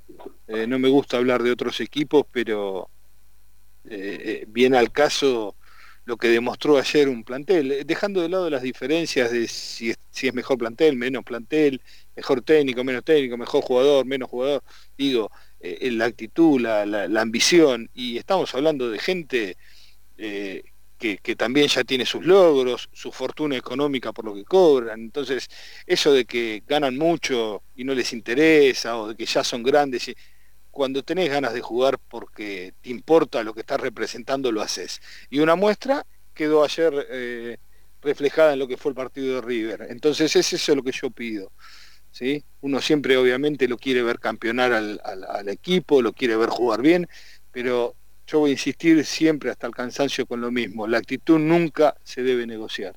Entonces me parece que no se cumplió, en este ciclo. No se vio este, una idea de equipo, el técnico, eh, lamentablemente más allá de, toda su buena predisposición y sus buenas acciones y, su entrega por el club, no dio eh, con, con su mensaje. Y bueno, lamentablemente siempre paga los platos rotos el club y los que más lo sufren son los hinchas.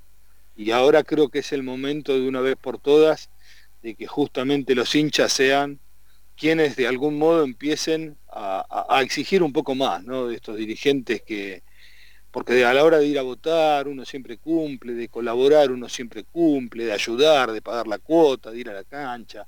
Entonces me parece que tanto dirigentes como jugadores están en deuda con la gente de San Lorenzo. Entonces es muy grande San Lorenzo como para que se permitan este tipo de cosas. Eh, Perdón el enojo, ¿no? Pero la verdad y es un enojo y es un enojo medido acorde a la clase de persona que es usted. Lo entiendo y lo banco. Sí. Ahora trato siempre de respetar, obviamente, el, espacio, la radio, pero, pero a veces se va al carajo porque los sentimientos afloran, eh, querido amigo. Ustedes que me conocen en la intimidad saben de mi opinión y lo hemos hablado en privado, el enojo, ¿no? La verdad, uno sí está muy caliente, está muy enojado porque es lo que vos hablabas recién el hecho de la verdugueada. La verdugueada gratis a mí no me gusta. Claro. A mí cargame por perder un partido, cargame por no haber salido campeón, pero que me carguen porque mi vestuario es un puterío, no. Exactamente. Eso no, eso no puede pasar. Prefiero verduguearme solo. Ahora, yo quiero, en este caso, quiero, quiero tomar algo que, me, lo dejó mi viejo hace muchísimos años y en esas mesas de, fútbol que, se solían dar, eh, mi viejo siempre decía algo, le, quiero dejar claro a todo el mundo que mi viejo fue un gran árbitro de básquet, fanático de los deportes, mucho más del fútbol. Mi viejo fue uno de los tres jueces de básquet que estuvo al lado de León Newell para cambiar lo que fue el básquet en aquel momento, la asociación de clubes del básquet, ¿no? León fue la bisagra que hubo entre el viejo básquet y el moderno básquet que se vive hoy en día. Este, pero un apasionado del fútbol y él me decía, o decía en esa mesa, y yo sentadito ahí escuchaba atentamente, que el mejor director técnico es aquel que ha pisado un vestuario, que ha demostrado su actitud, que ha dejado en la cancha ese ímpetu y que ha ganado algo. ¿Por qué? Porque eso lo va a trasladar a, a sus planteos tácticos, va a saber cómo incentivar, motivar, y hasta generarle esa pasión que a veces suelen no tener. Le voy a dar un ejemplo que nos termina sorprendiendo a todos luego de que San haya salido campeón en la era de Ramón.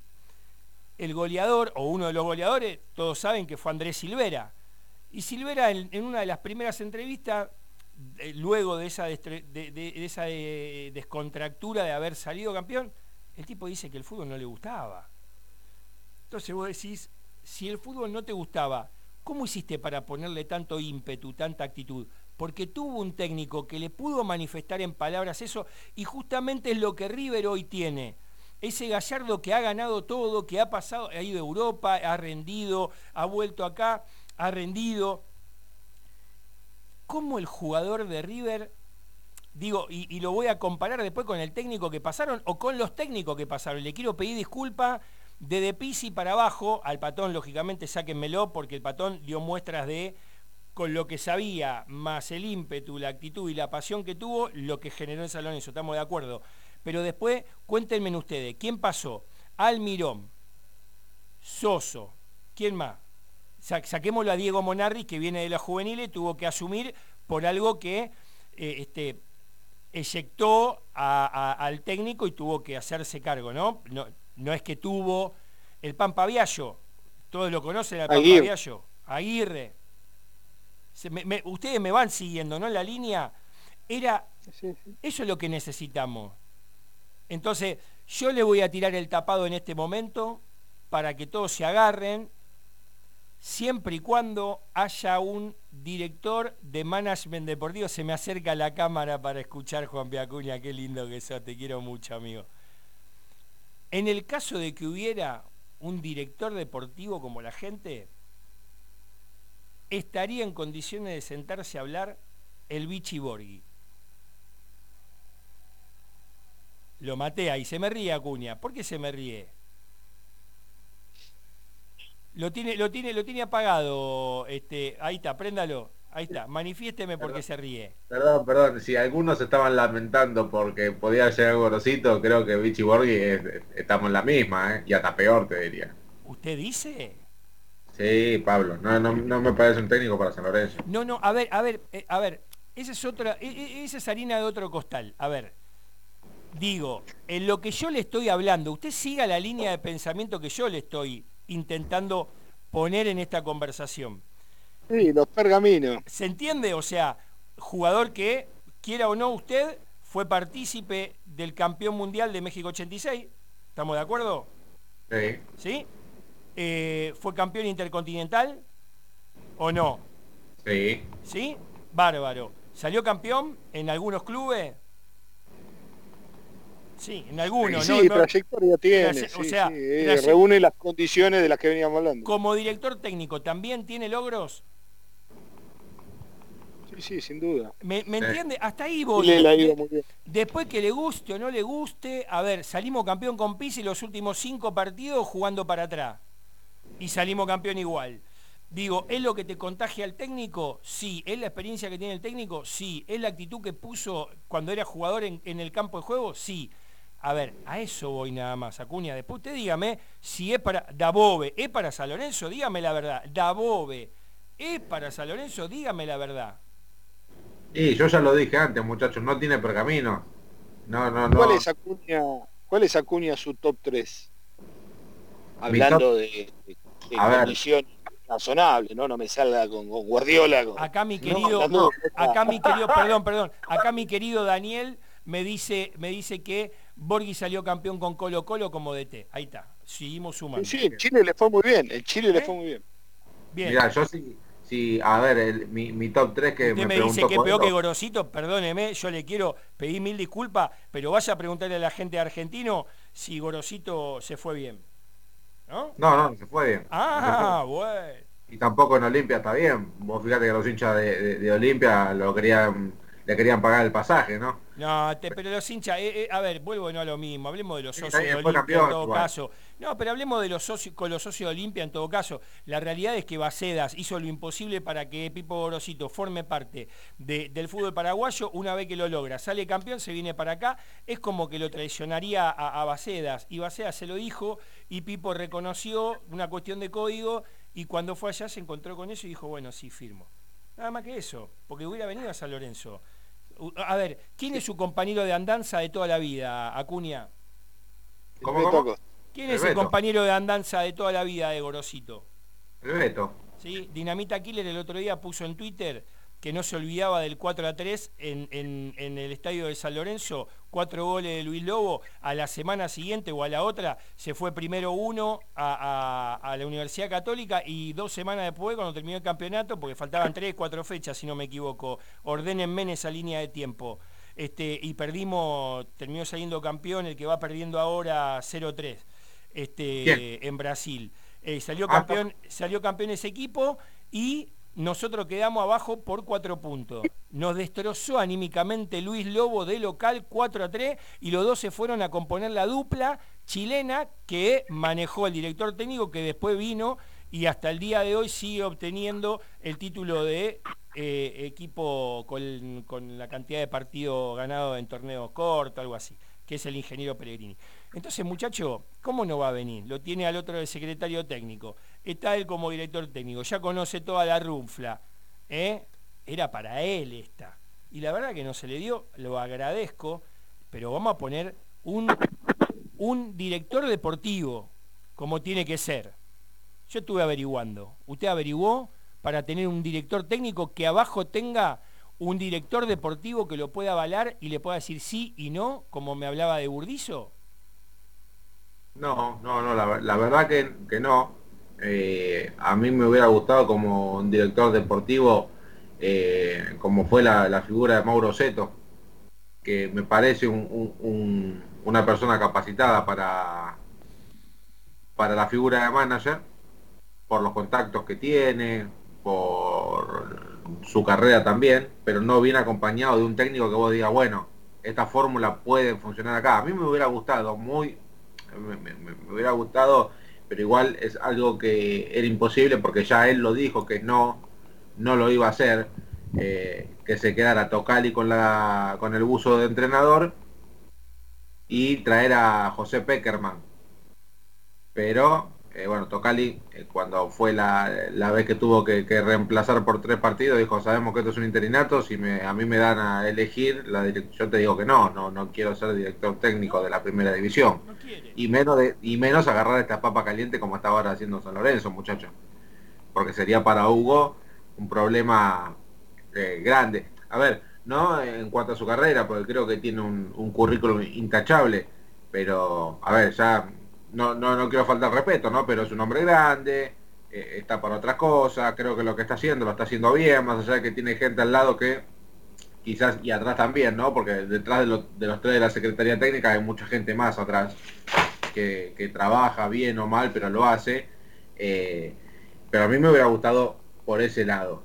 Después, respondiendo a lo que dijo Coelho, mi top 3 de técnicos que me hubieran gustado que sonaran o que se hubieran comunicado. A ver, espere, espere, espere, espere, espere. Top 3 y empiezo a cuña, dígame, vamos. El número 1, Pablo Adrián. ¿Por qué? ¿Por qué? ¿Por qué? ¿Por qué? Cortita. No, no, porque tiene el carácter para, para, para cortar y, y manejar el vestuario, sin lugar a dudas yo creo que... ¿Con esta Secretaría Técnica? ¿Cómo, cómo? ¿Con esta Secretaría Técnica incluso trabajando al lado? Y sí. ¿Sí? Porque si no, no, no, no hay otra opción, si no va a cambiar la Secretaría Técnica, ya estaba dicho. pero, con, pero, pero con esta dirigencia sabemos que Alguede no va a volver. Hasta él mismo lo dijo, ¿eh? Si Marcelo, hasta que Tinelli no se vaya a San yo no vuelvo. A mí me hubiera gustado que, bueno, dejaran las cosas de lado y, y se quede. Otro de lo que me hubiera gustado fue que vuelva al, que, vuelva al patón eh, y, y, Juan Antonio Pizzi, que está muy cerca de cerrar con algún equipo de Avellaneda. Y Pizzi, o sea, una, una, tercera etapa de Pizzi. Ay, mamá. Sí. Me cayó una tiza en la cabeza. ¿eh? Yo, a ver, a ver, a ver, Ticín, a ver, decime, decime tu top 3, Ortega, por favor, dale, te tomo, te tomo el pedido. ¿Qué tengo que decir los tres? ¿Los tres? Sí. ¿En, serio? Sí, sí, sí, por supuesto. Me parece que no hay manera de que no se defiende por o a conversar con Rubén Darío Insúa. Me parece que eh, en San Lorenzo después a ver, uno también al mencionar, viste, porque después se, se complejo el tema, porque dicen, bueno, están esperando para uno, para otro. La verdad que no, y siempre uno lo habla con la mejor intención, y, y Suba, en lo personal no lo conozco, sí el laburo que ha hecho, y sí parte de su cuerpo técnico, que me parece que ha sido por demás interesante, y no sé si del todo valorado, ¿no? Eh, yo coincido con usted, es uno de mis ídolos y, concuerdo. Rubén Darío Insúa, pero le quiero decir algo, que esto usted no lo tiene en cuenta y yo sí. Se le ha ninguneado al hijo en su momento cuando tuvo que definírselo en la primera división del Club Atlético San Lorenzo Almagro, a Robertino. ¿sí? Y él nunca, jamás se metió en la decisión de la comisión directiva y sin embargo lo ningunearon mal. ¿eh? Parte de esta dirigencia que quedó de la dirigencia anterior. Mal, mal. Se lo digo porque lo sabe la mitad de, la gente de San Lorenzo. ¿Estamos de acuerdo, no? Sí. Eh, de todas maneras, me parece que más allá después de la decisión que pueda tomar Insúa, eh, es, un, es una de las personas que de los entornos que serían favorables para San Lorenzo, ¿no? De los tipos de consulta, hay, muchos que, uno pudiera nombrar. Después no quiero comprometer a nadie, entonces eh, me reservo, pero sí hay un montón de gente que se, que se puede hablar, gente capacitada, Claudio Buñali, Ángel Bernuncio, Walter Perazo, Leonardo Madelón, hay un montón de gente capacitada para ocupar distintas funciones en San Lorenzo y que me parece que sería interesante cuanto menos conversar con ellos eh, en función de, poder decir, bueno, a ver, qué opiniones, gente que ha estado en San Lorenzo, gente que, conoce el ámbito, gente que, que, le puede aportar y, mucho a esta dirigencia y que no sé si, si es del todo reconocida o valorada y ojalá en algún momento también suceda. Ahí, ahí vamos, justamente, Ortega, que lamentablemente no está dentro de la línea de tiempo de recuerdo de esos jugadores que se entrenaban sin agua, que a dura... No, pero a ver, pero Pablo, pero más allá de eso, digo, está, está toda la mística que ya conocemos y la cual en, en su momento de hace algunos años hemos hablado y compartido un montón de experiencias. Sí, estamos de Está, acuerdo. está la actualidad. Eh, Rubén Cousillas es técnico, es asistente técnico de, de Manuel Pellegrini. Eh, digo, eh, Pero, Claudio ver, no, no, yo te, yo entiendo, a ver, yo te entiendo, Marian, a ver, pero vamos a la realidad. Vos sabés que mi sueño, mi fetiche, mi morbo futbolístico es tener en ese banco de suplente al flaco. Es mi morbo. Lo vengo diciendo acá, pero yo ya me resigné que el tipo tiene una lealtad hacia el ingeniero, que por más que le, le- le bajemos un palo dólar, un millón Está bien, de no, dólares, no, va a venir. Por eso- bueno, pero eso, correlo, Pablo, correlo. Pero Pablo, no, pero voy a eso, voy que de todas maneras, yo no estoy diciendo que tenga que ser el técnico de San Lorenzo hoy. Estoy diciendo gente que podría nutrir muchísimo de contenido, muchísimo Sí, de, sí, de sí. capacidad. A ver, a ver, comparto con vos, pero a ver, vos mirá qué contradictorias son las palabras de nuestro presidente hoy en día y qué, qué tan perdido está porque, y en esto, a ver, yo lo quiero mucho a, a- a Diego, a Diego Díaz. Diego Díaz tiene la misma edad que yo y ha jugado los sábados a las 9 de la mañana, de 9 a 11 jugábamos lo que hoy la gente conoce como el, el- el- el- el microestadio San Martín. Antes era una carpeta de cemento donde jugábamos al fútbol. ¿Se escucha ahora? Ahora Bien. Eh, donde era una carpeta de cemento, jugábamos los sábados de 9 a 11 y después venían los muchachos de la barra a jugar, ¿no? Y, éramos chicos con Diego. Eh, y yo lo interpreto perfectamente.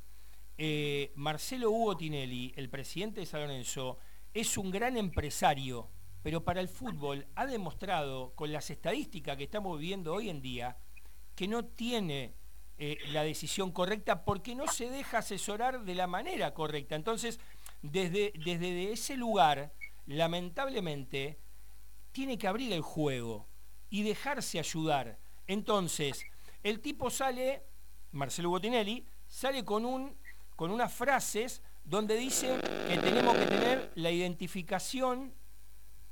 ¿Ahora me escuchan? Sí, pero se te corta muchísimo. ¿eh? Ahí lo está, ahí lo está intentando arreglar Candela. Eh, ¿A dónde iba? A que seguramente, eh, y esto lo van, a saber entender, lamentablemente las contradicciones que tiene en sus frases eh, no concuerdan con esto que estamos hablando, porque si vos necesitas pertenencia, tenés que poner a los que decís vos. No estamos hablando de secretaría técnica ni este, ser directores técnicos de la cuarta, quinta, sexta, séptima, octava o novena división. No. Estoy hablando. Estoy hablando en realidad de lo bueno que sería para imprimir esa pertenencia, estar en un departamento de pertenencia institucional, no sé, algo donde la experiencia de estos tipos quede claro que verdaderamente se necesita contar aquellas épocas para que sepan dónde se, eh, se está hoy en día, pisando San Lorenzo, con todo lo que eso significa. ¿Se entiende? O sea, yo estoy, eh, eh, estoy con vos, pero si vos me vas a decir que necesitas, el que, que, el que venga tiene que tener sentido de pertenencia, ¿y quién va a estar para recibirlo y darle ese sentido de pertenencia? Por ejemplo, a un pibe que descubrimos en estudiante de Río Cuarto, que tiene 18 años. No, no, por eso, por eso Pablo, por ¿Me eso entiende? decía que, que digo que no, no es solamente una función de decir el director técnico, sino que es gente comprobada capacidad, comprobada trayectoria. Eh, Claudio Buniali estuvo eh, en el Mundial 2014 con, con Sabela. Ah, Hay gente que puede llamar y conversar, y, ni- y no necesariamente que tengan que ser el técnico de San Lorenzo, pero sí hay gente que, que puede aportar muchísimo, ¿no? Eh, no sé, digo, me parece que son algunas de las cuestiones en las que hay que ahondar, me parece que es un trabajo que está por hacer y me parece que San Lorenzo apoyándose en determinados baluartes para volver a la tal también que, que sean espacio de consulta, eh, que sean espacio de que, que, tengan su lugar en San Lorenzo, ¿no? Pero bueno, qué sé yo, me parece es uno de los temas pendientes y, y tal vez se empiece, se empiece a trabajar en eso. Pero bueno, qué sé yo, hay un montón de cosas. Ahora, eh, ¿le va a preguntar a Coelho o, quiere que le cuente? Digo, porque, a ver, Juan Piacuña, tirano data de Dagobe. No, no, no, no, no, espere, espere un cachito porque usted no me dio el 3. Usted me dijo Insúa, después me dijo Guniali, Bernuncio, pa, pa, pa, pa, pero no me tiró ni el 2 ni el 3. A ver, termíneme con eso. No, no, no, pero por eso yo iba a un concepto más general y más amplio de la cuestión, independientemente del nombre. Como siempre, usted tira la pelota para adelante. Usted es el tibio del equipo. Ya lo digo hoy. Hoy es miércoles, ¿cuánto? 13 de enero. Usted es un tibio. Usted es un tibio. Ah. Listo, paso, paso a mi querido Martín Coelho. Vamos. Top, top 3. ¿Qué pasa, Coelho? ¿Dónde andás, Coelho? ¿Te fuiste, Coelho? ¿Dónde andás, Coelho? No te veo. No, bueno, ah, mientras, si querés, mientras recuperamos a, Martín, que como estaba en la quinta no, no debía tener buena señal, pasamos a, contar un poquito lo que pasó hoy. Marian, ¿te parece? Dale, dale, dale, contame. Bueno, eh, al mediodía, hoy nos vamos a hacer una cronología desde ayer a la noche hasta un hasta hoy a esta hora. Dale, dale, vamos, vamos. Ayer a, la, ayer a la noche, el único apellido que estaba fuerte era el de Néstor Pipo Gorosito. Sí. Pipo ayer estaba en Buenos Aires por la mañana, viajó a Paraguay para... Algunos dijeron destrabar su situación y salir del Club Olimpia de Paraguay. A lo largo del día no pudo destrabar ni las conversaciones prosperaron. Hoy por la mañana llegó la novedad que a las 12 y media del mediodía se iba a dar una conferencia de prensa en los quinchos del club. Hablamos de Olimpia, claramente, allí en, Paraguay, no en los quinchos de Varela. Eh, en donde Néstor Raúl Gorosito, con eh, acompañantes de, de Olimpia, dio a conocer que seguirá al frente de la institución. ¿Qué pasó acá? Hubo una diferencia de contratos entre lo que cobraba Néstor Gorosito en Paraguay y lo que le ofreció San Lorenzo. Claramente San Lorenzo no iba a pagar un contrato alto y en dólares, que es lo que tiene Néstor Pipo Gorosito en Paraguay. Entonces, San Lorenzo puso un freno. Puso un freno y la Secretaría Técnica levantó el teléfono y llamó directamente a Diego Dadobe, un primer contacto, una primera charla, quedaron en volver a comunicarse con Diego Dabove y quien se comunicó fue Marcelo Botinelli. Un primer contacto formal en el cual no vamos a decir que está cerrado porque no está cerrado. Un primer contacto formal. Lo que se escuchó por parte del entrenador fue el proyecto que quiere llevar adelante. Por lo que me pudieron confirmar a Marcelo Tinelli no le disgustó. No le disgustó, pero tampoco le dijo, Diego, nos vemos mañana y firmamos. No. Porque también hay algunas diferencias. Más allá de que no será un contrato como el que pedía Pipo Gorosito, pero los números todavía no se acercan a lo que pretende San Lorenzo pagar y a lo que pretende claramente cobrar Diego Dabove. En las próximas horas seguramente habrá un segundo contacto, la idea de San Lorenzo es que antes del viernes, o sea, pasado mañana, esté encuadrado, encasillado, confirmado y firmado el nuevo entrenador de San Lorenzo, porque el Ciclón vuelve a trabajar la semana que viene. El 21 el plantel se vuelve a presentar a las 9 de la mañana en Ciudad Deportiva, pensando en el torneo que arranca de acá a menos de un mes, muchachos. Por eso ya quieren que la próxima semana alguien, en este caso Diego Dabove, tenga puesto el buzo de entrenador de San Lorenzo y eh, sea presentado a los jugadores cuando regresen el día 21 a los entrenamientos en Ciudad Deportiva. ¿Estás Coelho ahí? ¿Llegaste o no? No se metió todavía. Bueno, voy a dar yo mi top 3. Bien. Mi top 3 para mí. Estoy de acuerdo con lo que dijo Juan Piacuña, porque no, porque no vimos el, el dibujo táctico que en realidad quería desempeñar Pablo Guede. ¿Sí? Me encantaría, porque ahora tiene una nueva camada de jugadores donde puede desarrollar cierta conducta sobre el vestuario. Me gustaría verlo, me gustaría. Coincido ahí con Marcelito Di Francesco que me está tirando hace semanas a ¿eh? vale la pena decirlo. Después me encantaría tenerlo al gallego Insúa. Y por último sería mi fetiche, mi borbo, el flaco Cousillas. Ojalá en algún momento el flaco sea el técnico de San Lorenzo. Pero de la única manera que puede pasar es que se vaya al cielo nuestro Sir Manuel Pellegrini, cosa que no va a pasar jamás. Me, el izquierdo toco madera, ¿sí?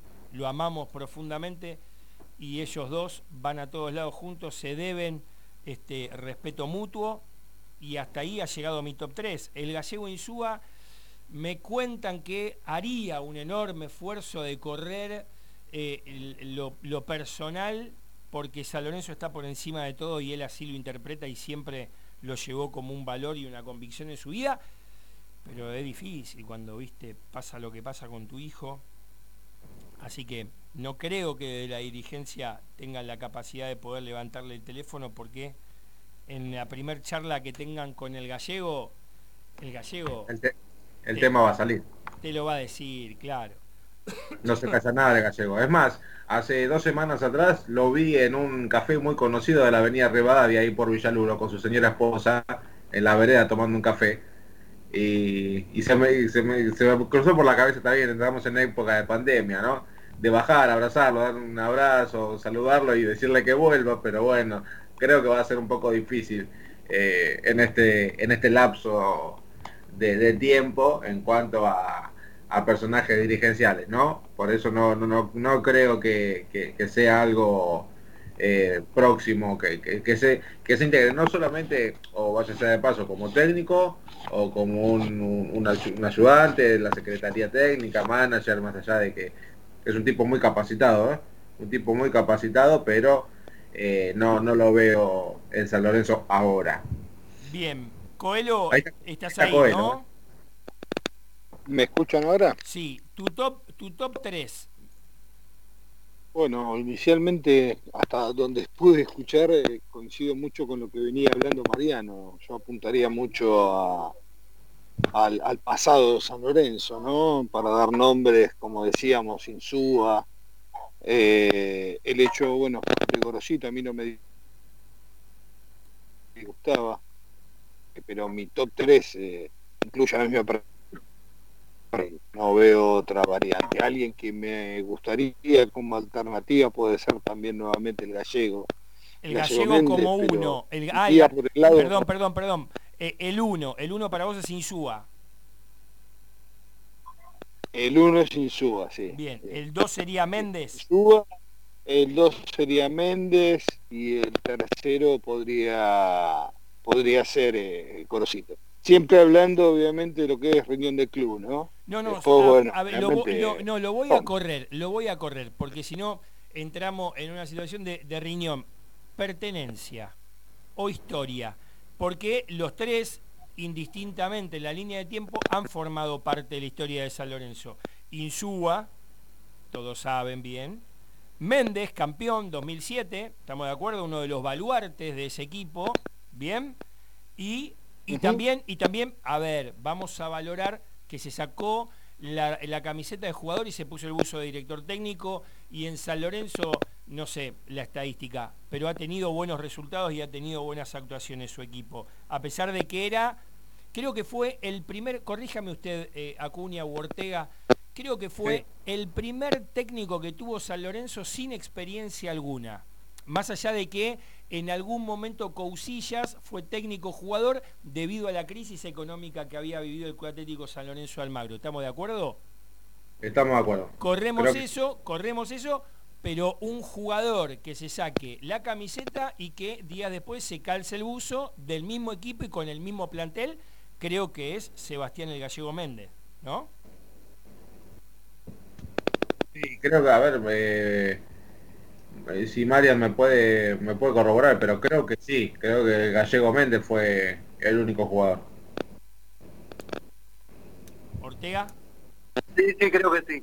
Bien, a ver, y Gorosito, ¿sí? Gorosito ha salido campeón en el Club Atlético San Lorenzo de Almagro. ¿Qué pasa que Sí. no están respondiendo? A ver.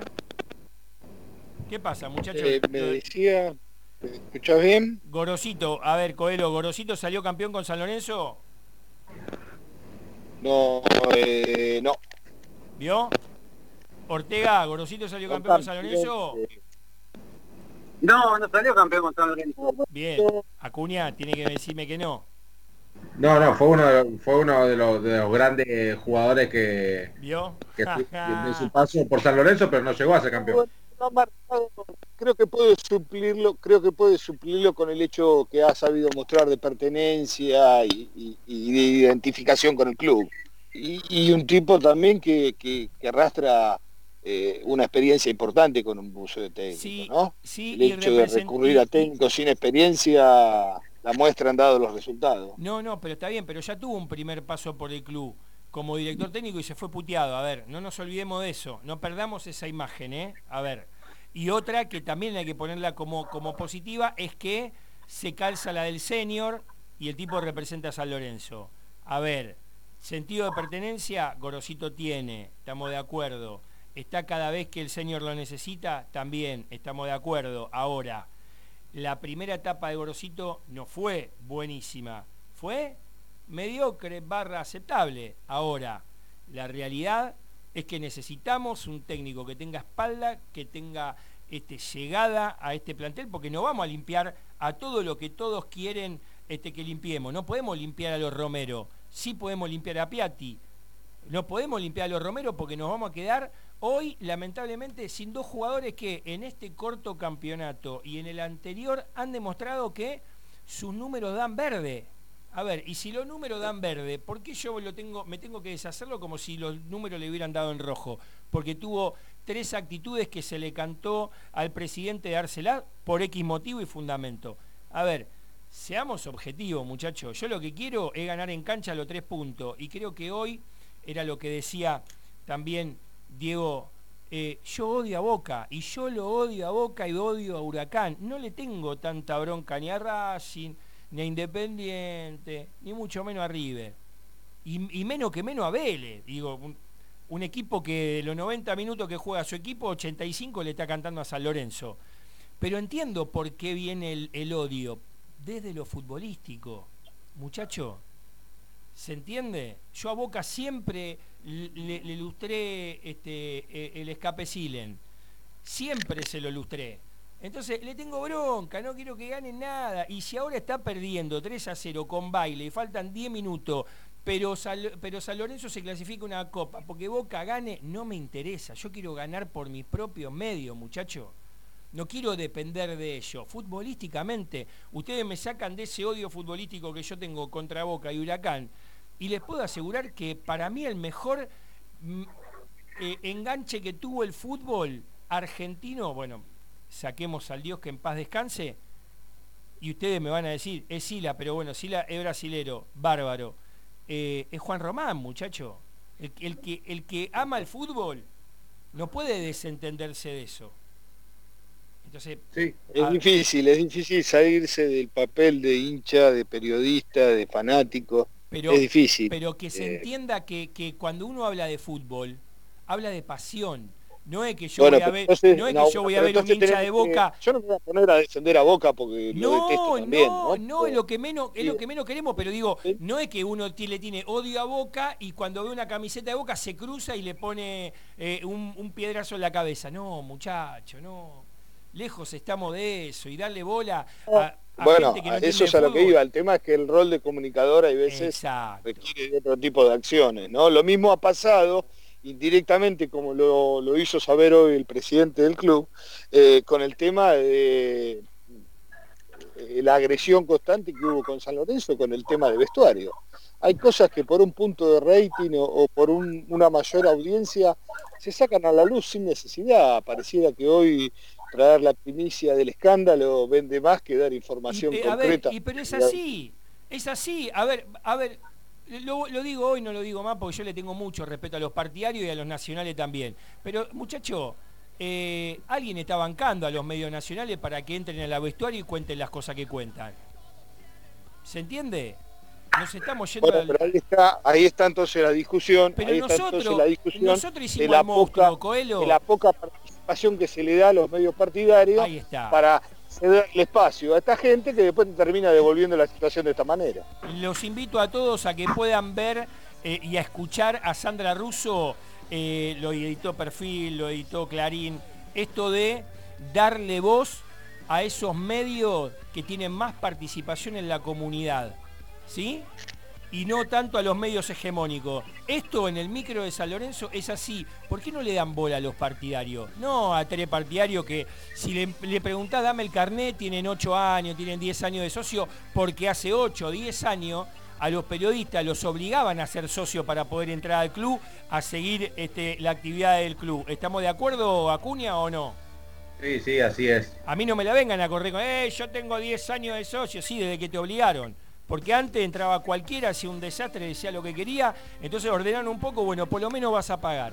Gente, vamos a cerrar el programa, minuto 84, el que tenía las ganas de ver a San Lorenzo en una Copa Internacional debido a que Boca o River solamente le queda defensa y justicia. Así que si le quieren rezar a Crespo, otro que podría llegar a estar en una mesa de conversación. Otro que de algún modo podría representar a San Lorenzo ya que se quedó con las ganas de ser jugador de San Lorenzo. Y es hincha de San Lorenzo. Lo hablamos en el, en el próximo en el próximo programa de Cuergomaníacos. Un abrazo a todos. Gracias, muchachos. No lo despedimos más. Gracias a Can de Bogado que me está bancando a las 20.07. Gracias a todos. Nos vemos hasta el miércoles que viene y después lo pasamos por Radio Cut. Chau. tu gesto seco y de pose rock, todo comenzó. Casi que te tu descontrol, tu loca diversión. No, no, voy a ver más tarde.